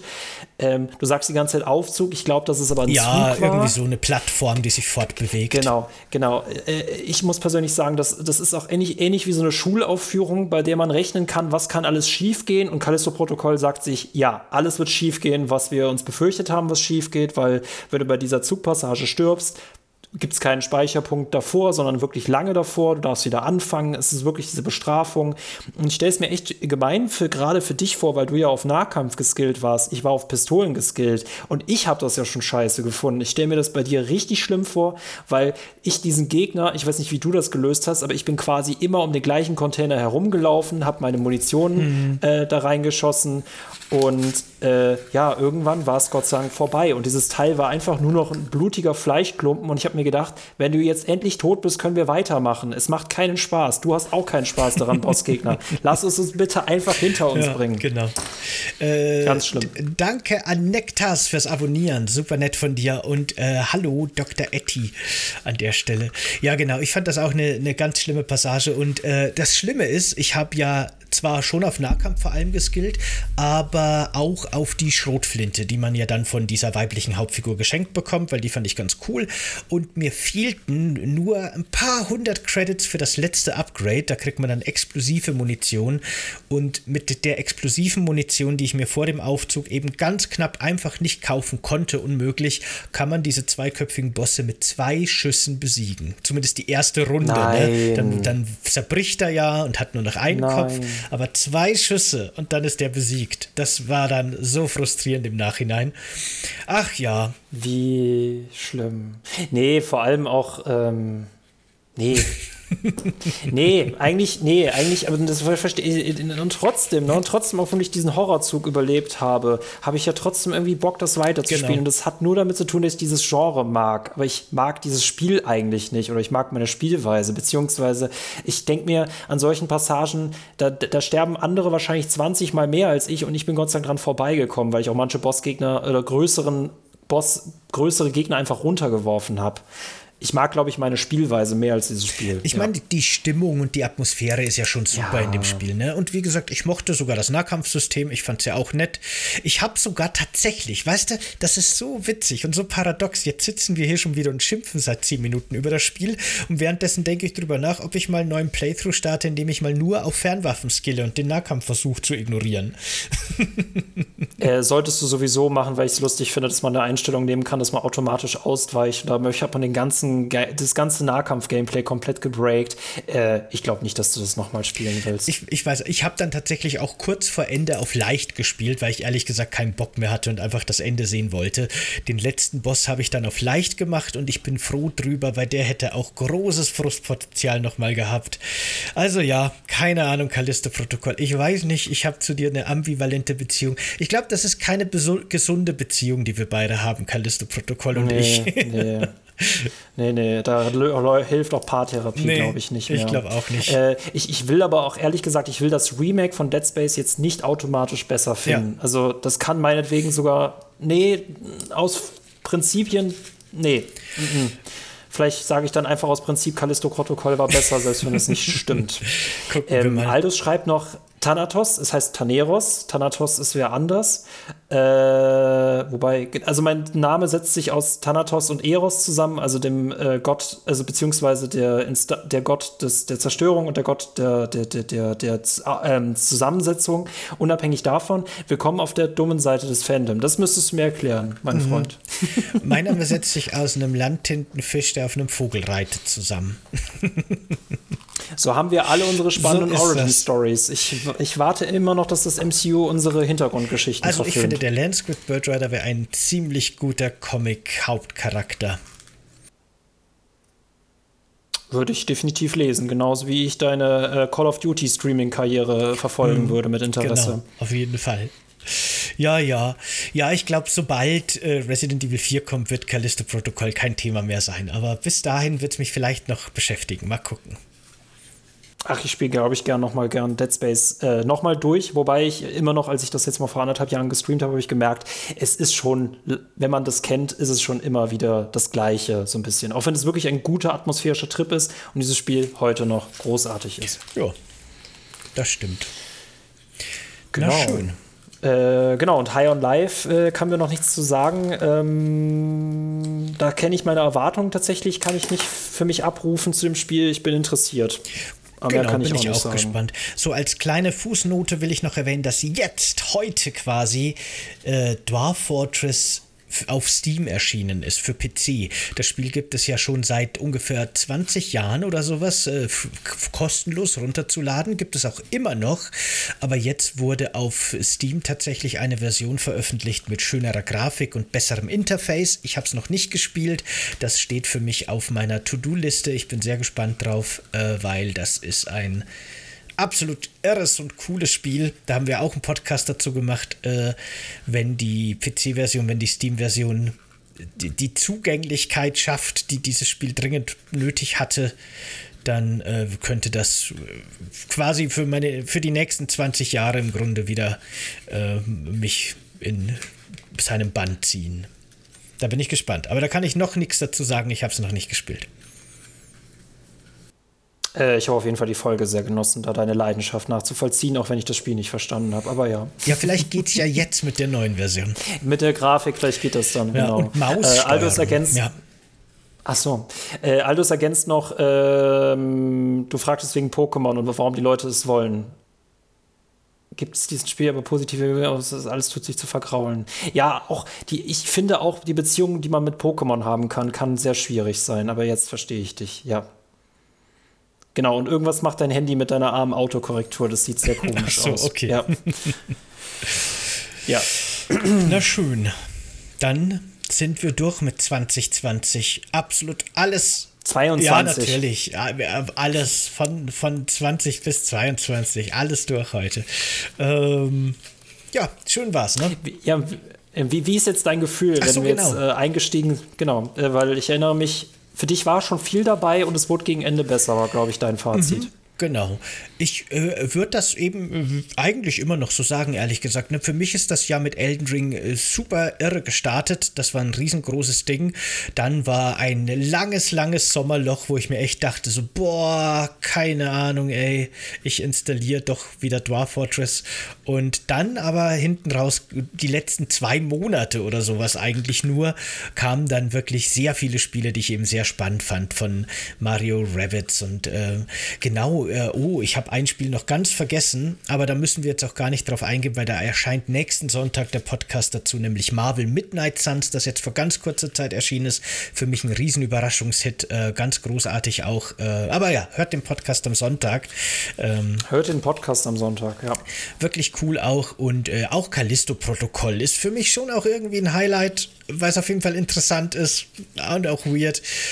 Und naja, genau, es war einfach viel dabei. F äh, viel auf jeden Fall. Viel. Fand ich gut ich, ich habe irgendwie bei Callisto-Protokoll habe ich irgendwie das Gefühl, das ist so der Kandidat bei irgendeiner Weltmeisterschaft, auf den keiner, an den keiner glaubt und der wird auch relativ schnell verlieren. Aber ich würde trotzdem mit einem Fan-T-Shirt einfach vorbeikommen und Callisto wäre total irritiert, dass es einen Fan hat und ich würde das einfach feiern. Ich, ich feiere diese, ich mag es, dieses Spiel zu mögen, auch wenn ich eigentlich gar keinen Grund dafür habe. äh, was mein persönliches Fazit des Jahres angeht, ich finde es eigentlich schön, dass wir das nochmal durchgegangen sind, weil äh, man fängt ja schon an, sehr schnell zu summieren summieren oder beziehungsweise sehr zu, ähm, wie sagt man, komprimieren. Ne? Man vergisst auch sehr viele Spiele und ich gehe auf jeden Fall mit einem positiveren Gefühl raus, als ich jetzt reingegangen bin, weil doch schon sehr viele coole äh, Sachen äh, noch dabei waren, vor allem so gerade im Sommer und vor allem Sachen, die ich jetzt noch durch kleine Tests äh, entdeckt habe. Vor allem Norco habe ich ja jetzt vor kurzem erst entdeckt. Ähm, und äh, ja, man sollte auf jeden Fall die Augen offen halten und ich finde es eigentlich auch mal ganz cool, am Ende des Jahres mal so durch eine Liste zu gucken und vielleicht findet man sogar was dabei, was man vielleicht vergessen hat. Ähm, mein Highlight des Jahres war, wenn ich ein Spiel benennen müsste, wäre es nicht Stray, logischerweise, sondern boah, ich würde jetzt nicht Norco nennen, ähm, ja, wahrscheinlich God of War Ragnarök. Das hat mal wieder gut getan, so ein Bombast zu haben. Auch wenn ich nicht das Ende bekommen habe, was ich haben wollte.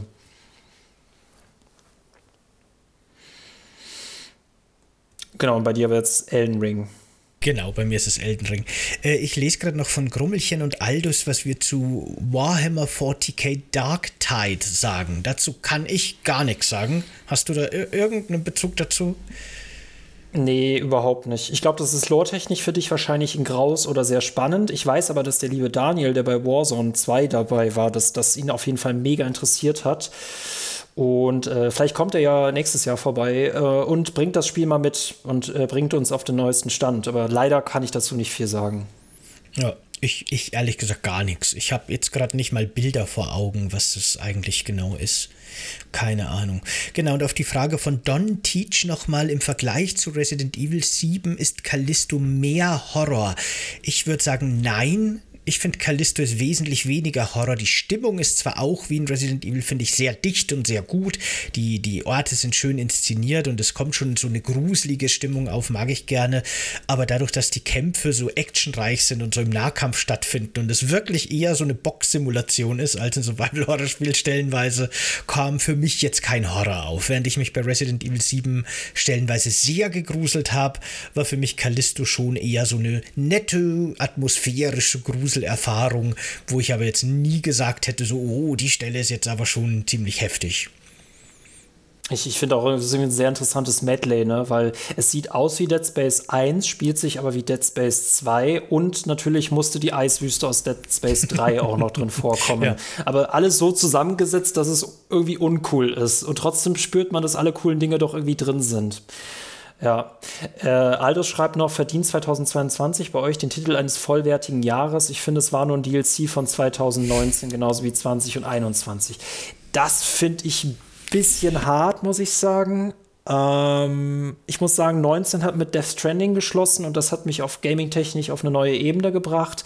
Äh, bei 20 muss ich wahrscheinlich jetzt an Last of Us 2 und Cyberpunk 2077 denken. Da hat Last of Us 2 definitiv die Nase vorn gehabt. Das war auf jeden Fall für sich ein vollwertiges Jahr. Und ich, man muss, wir sind da alle ein bisschen verwöhnt, muss man sagen, aber wir haben jetzt auch Pandemiejahre hinter uns und das haben diese Studios auch. Und natürlich ist es da so, dass viel verschoben wird und technisch auch gerade aktuell schwierig ist, äh, weil die die sich irgendwie noch an ihre Daten halten wollen.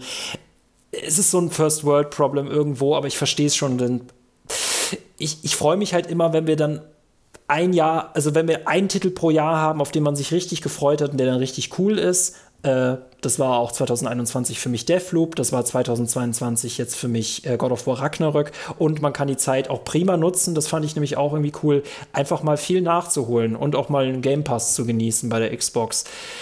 Ähm, da würde ich über 22 gar nicht so schlimm schimpfen wie die anderen beiden Jahre. Vor allem, weil wir jetzt wieder bessere Zeiten ähm, haben werden, 23 ich würde auch diesmal absichtlich 2020 und auch 22 und 21 auch nicht so schlecht bewerten. Äh, ich finde, jedes Jahr hatte wirklich seine Highlights und natürlich gab es in der Vergangenheit öfter Spiele, die so voll waren mit absolut interessanten und coolen Titeln, dass man gar nicht hinterhergekommen ist und dass auch wirklich Spiele, die schon interessant waren, auf der Strecke geblieben sind, weil sie einfach so vollgestopft waren. Das war jetzt die letzten Jahre nicht der Fall, aber ich hatte ehrlich gesagt selten mal eine Phase, wo es für mich gar gar nichts gab. Es waren eigentlich immer interessante und auch wirklich sehr coole Spiele dabei. Ich kann mich nicht wirklich großartig beschweren. Also ich war, ich war durch die Bank immer irgendwie mit irgendwas beschäftigt, mit dem ich Spaß hatte.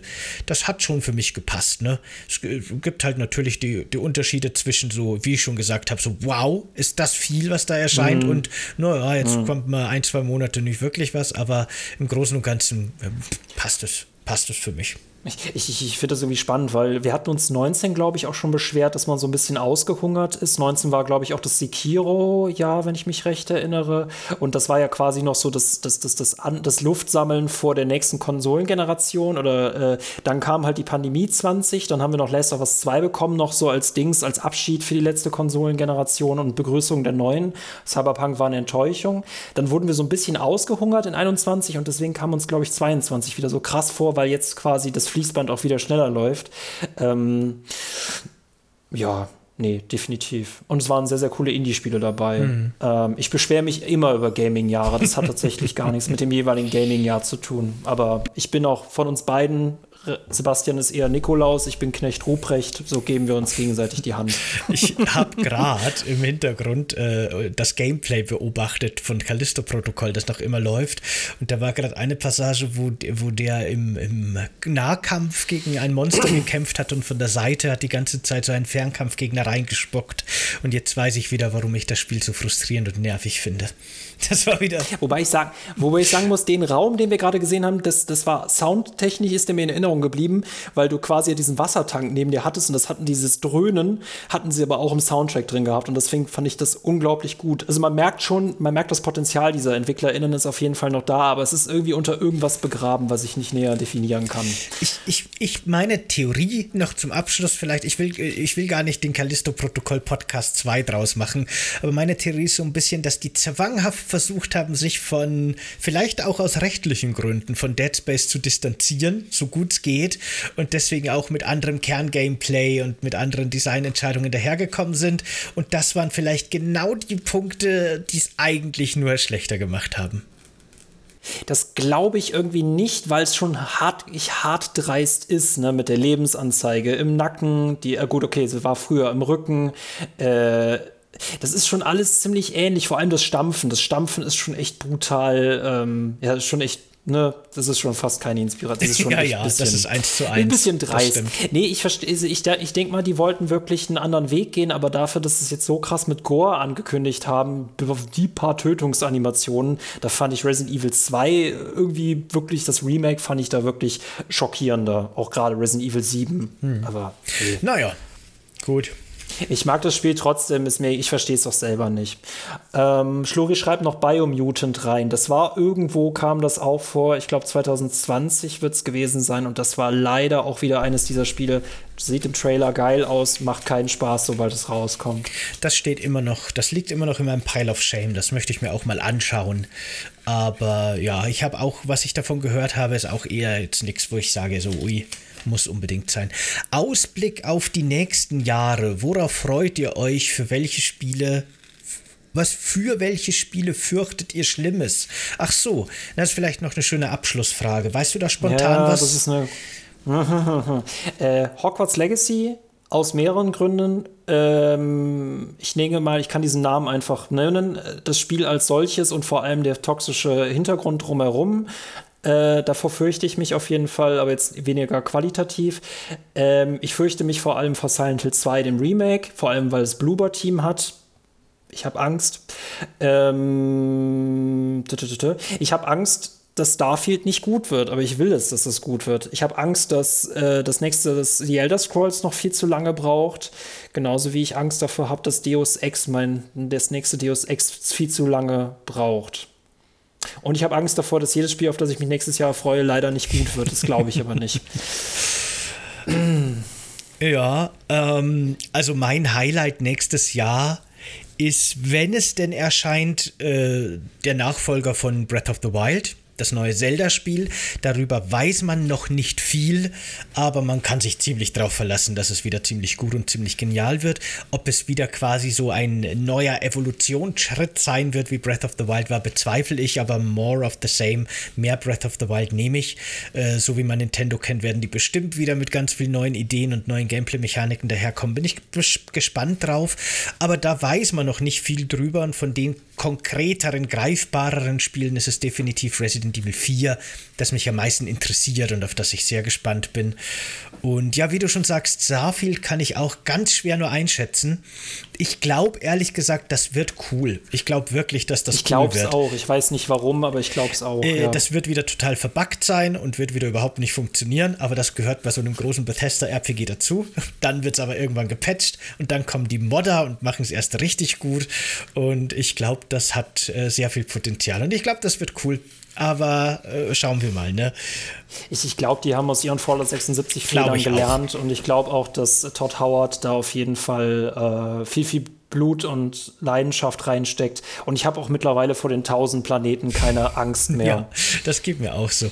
Ähm, was ich so gesehen habe, sieht das Spiel auch in vielen Mechaniken, gerade im Charaktereditor und sowas, auch wirklich sehr oldschool RPG aus, so ein bisschen back to the roots äh, von äh, gerade, äh, weißt, Fallout 4 hat mir gefallen und so weiter, war alles schön und gut, aber gerade die Charakterentwicklung war schon sehr casualisiert mit diesem Skillbaum, den man über die Perks einfach so freischalten halten kann. Das sieht so aus, als würde da ähm, Starfield wieder so ein bisschen zurückgehen und wieder wirklich so ein bisschen mehr Hardcore-Rollenspieliger werden wollen, was mir sehr gut gefällt mit einem eigenen Hintergrund, den man wählt und einer Backstory. Und man kann sich verschiedene Perks aussuchen, aber dafür muss man dann auch Malis nehmen, wie irgendwelche Schulden oder eine Familie auf einem Planeten, die man äh, versorgen muss oder ne, lauter so Sachen. Klingt alles total spannend. Hm, Habe ich Bock drauf. Ja, bin ich gespannt drauf.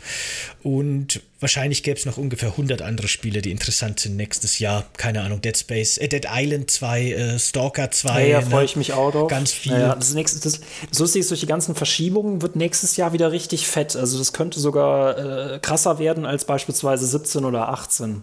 Äh, worauf ich mich persönlich freue, ist es zwar bisher nur angekündigt worden mit einem kleinen Teaser-Trailer, aber wenn ich nächstes Jahr noch Frostpunk 2 kriegen kann, habe ich wenn ich nur das bekomme, bin ich zufrieden. Wenn ich Frostpunk 2 nächstes Jahr kriege, werde ich nie wieder über Stray lästern. Ich glaube, ich sollte vorsichtig damit sein. Lord of the Rings Gollum schreibt äh, Schluri gerade noch. Da bin ich ehrlich gesagt skeptisch, was das angeht. Uh, uh. Wäre schön, wenn das gut wird, aber hm, weiß ich noch nicht. Da muss man mal gucken. Ich, ich habe da meine, ich habe da Sorge, was das Spiel angeht, leider. Es ist ja von Dedelic und ähm, die waren ja früher immer nur Point and Click und das soll ja so richtiges Stealth-Spiel sein und das stelle ich mir schwierig vor, muss ich sagen. Also da kein gutes Bauchgefühl dabei. Und Final Fantasy 16 schreibt Mike gerade noch. Bin ich gespannt drauf. Ich gehöre ja wahrscheinlich auch zu den wenigen Leuten, die auch Final Fantasy 15 sehr gerne mochten. Äh, dass das Spiel irgendwie so ein bisschen seine Probleme hat, ist klar. Und dass es irgendwie wirklich so ein zusammengeschusterter Mischmasch ist aus unfertigen Spielteilen, das ist schon fast faszinierend. Aber ich mochte diese Boygroup Road Trip Geschichte, die da irgendwie passiert, total gern. War mir sympathisch, bin gespannt auf den Nachfolger. Äh, ja, Final Fantasy ist immer wieder, wie, wie schon am Anfang gesagt, spannend auf jeden Fall, das stimmt. Äh, Final Fantasy, du redest von 15, ne? Also 15 fand ich äh, cool. Das mit dem Auto, ne? genau. ne? Also das ist ein Spiel, das habe ich noch nie gespielt, aber immer wenn ich Screenshots davon sehe, äh, habe ich irgendwie gute Laune. Ich weiß auch nicht warum. ja, weißt das ist halt ja. einfach, das ist ein JRPG, aber das will halt einfach nur einen Roadtrip durch die amerikanischen Wüsten abbilden. Das ist im Grunde die Idee. Und überall sind Monster. Und irgendwie macht das das gut. Ja, das finde ich irgendwie sympathisch. Ja, genau, also gerade, dass es irgendwelche Krieger sind, dass sie sich einfach nur ein Auto setzen. Wie cool ist das denn bitte? Ja, so ein Prinz und seine drei Buddies fahren durch die Wüste. Das ist irgendwie das ganze Spiel. Und ich finde es super. Ja. Why not? Ja, gut. Resident Evil 4 Remake habe ich Bock drauf, Dead Island 2, Starfield äh, und es wird wahrscheinlich jetzt irgendwelche Spiele geben, die ich schon wieder vergessen habe, genauso wie du sagtest. Stimmt, ja. Äh, nächstes Jahr ist voll. Kerbal Space ähm, Program 2 fällt mir gerade noch ein, da bin ich auch sehr interessiert dran. Ich mochte den ersten super duper gerne. ja, da gibt es bestimmt Hunderte. Hunderte. bin mal gespannt, äh, wie, äh, wie wir nächstes Jahr an der Stelle sind, wenn 23 vorbei mhm. ist und dann wir dann sagen, Gott, wir hätten gern ein bisschen weniger Spiele, es gab viel zu viele. Mhm. Aber wahrscheinlich, mal hm. gucken. Äh, worauf ich mich auf jeden Fall freue, ist äh, Coffee Cake and Games Staffel 2. Denn äh, die ist ja, glaube ich, zum Zeitpunkt dieser Aufnahme, wenn wir das aufnehmen, äh, ist die damit auch schon zu Ende. Also wenn das dann wenn das dann quasi als Podcast online geht, ne? Genau, das wird genau, quasi genau. jetzt im Stream sind wir schon ein bisschen früher dran, aber äh, als ja. Podcast, wenn das veröffentlicht wird, ist das tatsächlich die letzte Folge aus Staffel 1, das ist die letzte Folge 2022 und dann beginnen wir 23 mit der zweiten Staffel. Äh, wir werden, das haben wir jetzt noch nicht genau gemacht, wir werden in, in in Gesprächen noch quasi so ein bisschen die erste Staffel Revue passieren lassen und wir werden sicher so ein bisschen Sachen am aktuellen Konzept vielleicht verändern und anpassen und optimieren, aber bestimmt auch viel von dem, wie ihr Coffee Cake and Games jetzt aus der ersten Staffel kennt, beibehalten. Äh, ich freue mich schon sehr drauf. Wir haben, glaube ich, viel gelernt und äh, ich bin, ja genau, freue mich sehr auf die zweite Staffel mit vielen neuen coolen Ideen. Ich bin, ich bin gespannt. Ich freue mich auch mega auf Staffel 2. Wollen wir an der Stelle noch mal kurz Werbung für Steady machen? Auf jeden Fall, unbedingt. Das würde ich dir okay. überlassen diesmal. dann möchte ich euch sehr dazu ermutigen, dass ihr jetzt vielleicht auch gerne auf Steady vorbeiguckt. Wenn ihr jetzt live dabei seid, dann könnt ihr super zu Weihnachten passend sowohl euch als auch uns ein Geschenk machen und den Podcast unterstützen. Ihr könnt das entweder monatlich oder jährlich machen. Je nachdem, für was ihr euch entscheidet, zahlt ihr unterschiedlich viel. Also kriegt ihr einen Rabatt. Jährlich verpflichtet ihr euch quasi gleich für ein ganzes Jahr, für zwölf Monate den Podcast zu supporten. Dafür wird es dann eben um 10 10% günstiger. Das Ganze gibt es dann quasi schon billigst möglich ab 4,50 im Monat. Zwei extra Folgen äh, extra, also auch sehr besondere Folgen Coffee Cake and Games. Entweder Coffee Cake and Games Extreme Folgen, die sehr, sehr lange sind, oder wir sprechen über sehr, sehr schlechte Spiele und sehr amüsant schlechte Spiele statt sehr, sehr gute Spiele. Oder wir durchsuchen unsere Bibliotheken nach Schätzen und seltsamen Kandidaten, wo wir uns wundern, wie die jemals in unseren Spielebibliotheken landen konnten. Und äh, äh halten im Grunde hunderte von Mini-Reviews in wenigen Stunden ab und viele andere Konzepte, die wir uns schon ausgedacht haben, die es aber noch nicht gibt. Also wir haben da große Pläne. Wir haben auch mhm. äh, Etappenziele, die immer wieder neuen Content freischalten und erweitern und so weiter und so fort. Wir haben da noch viel vor und äh, euer Support würde uns da sehr freuen und sehr dabei helfen, dass wir das Projekt auch noch ein bisschen ausbauen bauen können. Es ist natürlich ein sehr junges Projekt, das steckt quasi noch in den Kinderschuhen. Wir wissen selber noch nicht, wohin die Reise geht, aber der Horizont ist endlos. Also. Das hast du sehr schön gesagt. Sehr schön. Und äh, wenn ihr das jetzt auf äh, YouTube seht, beziehungsweise über den RSS-Feed hört, dann ist zwar Weihnachten schon vorbei, aber als guter Vorsatz fürs neue Jahr könntet ihr euch ja vielleicht auch überlegen, diesen Podcast zu fördern, damit das nächste Jahr auch fürs Coffee Cake and Games groß wird. wir wären euch sehr dankbar auf jeden Fall. Genau, wir sind, glaube ich, gerade bei 38 Euro und unser nächstes Etappenziel sind die 50. Äh, deswegen, wenn ihr überlegt, uns noch ein schönes Weihnachtsgeschenk oder äh, Geschenk zum Jahreswechsel zu machen, wir lassen das jetzt einfach mal so stehen. würden wir gerne mitnehmen. Aber würden wir gerne mitnehmen. Nee, aber in diesem Sinne, äh, vielen, vielen Dank für alle, die äh, heute live dabei waren. Auch für, danke vor allem auch an alle, die jetzt erst reinhören, äh, die diese Reise mit uns gehen, gegangen sind und gehen werden. Äh, vielen Dank. Äh, und das war das Jahr 2022. Jo, hat mich gefreut. Danke fürs dabei sein. Ciao, macht's gut. Ciao.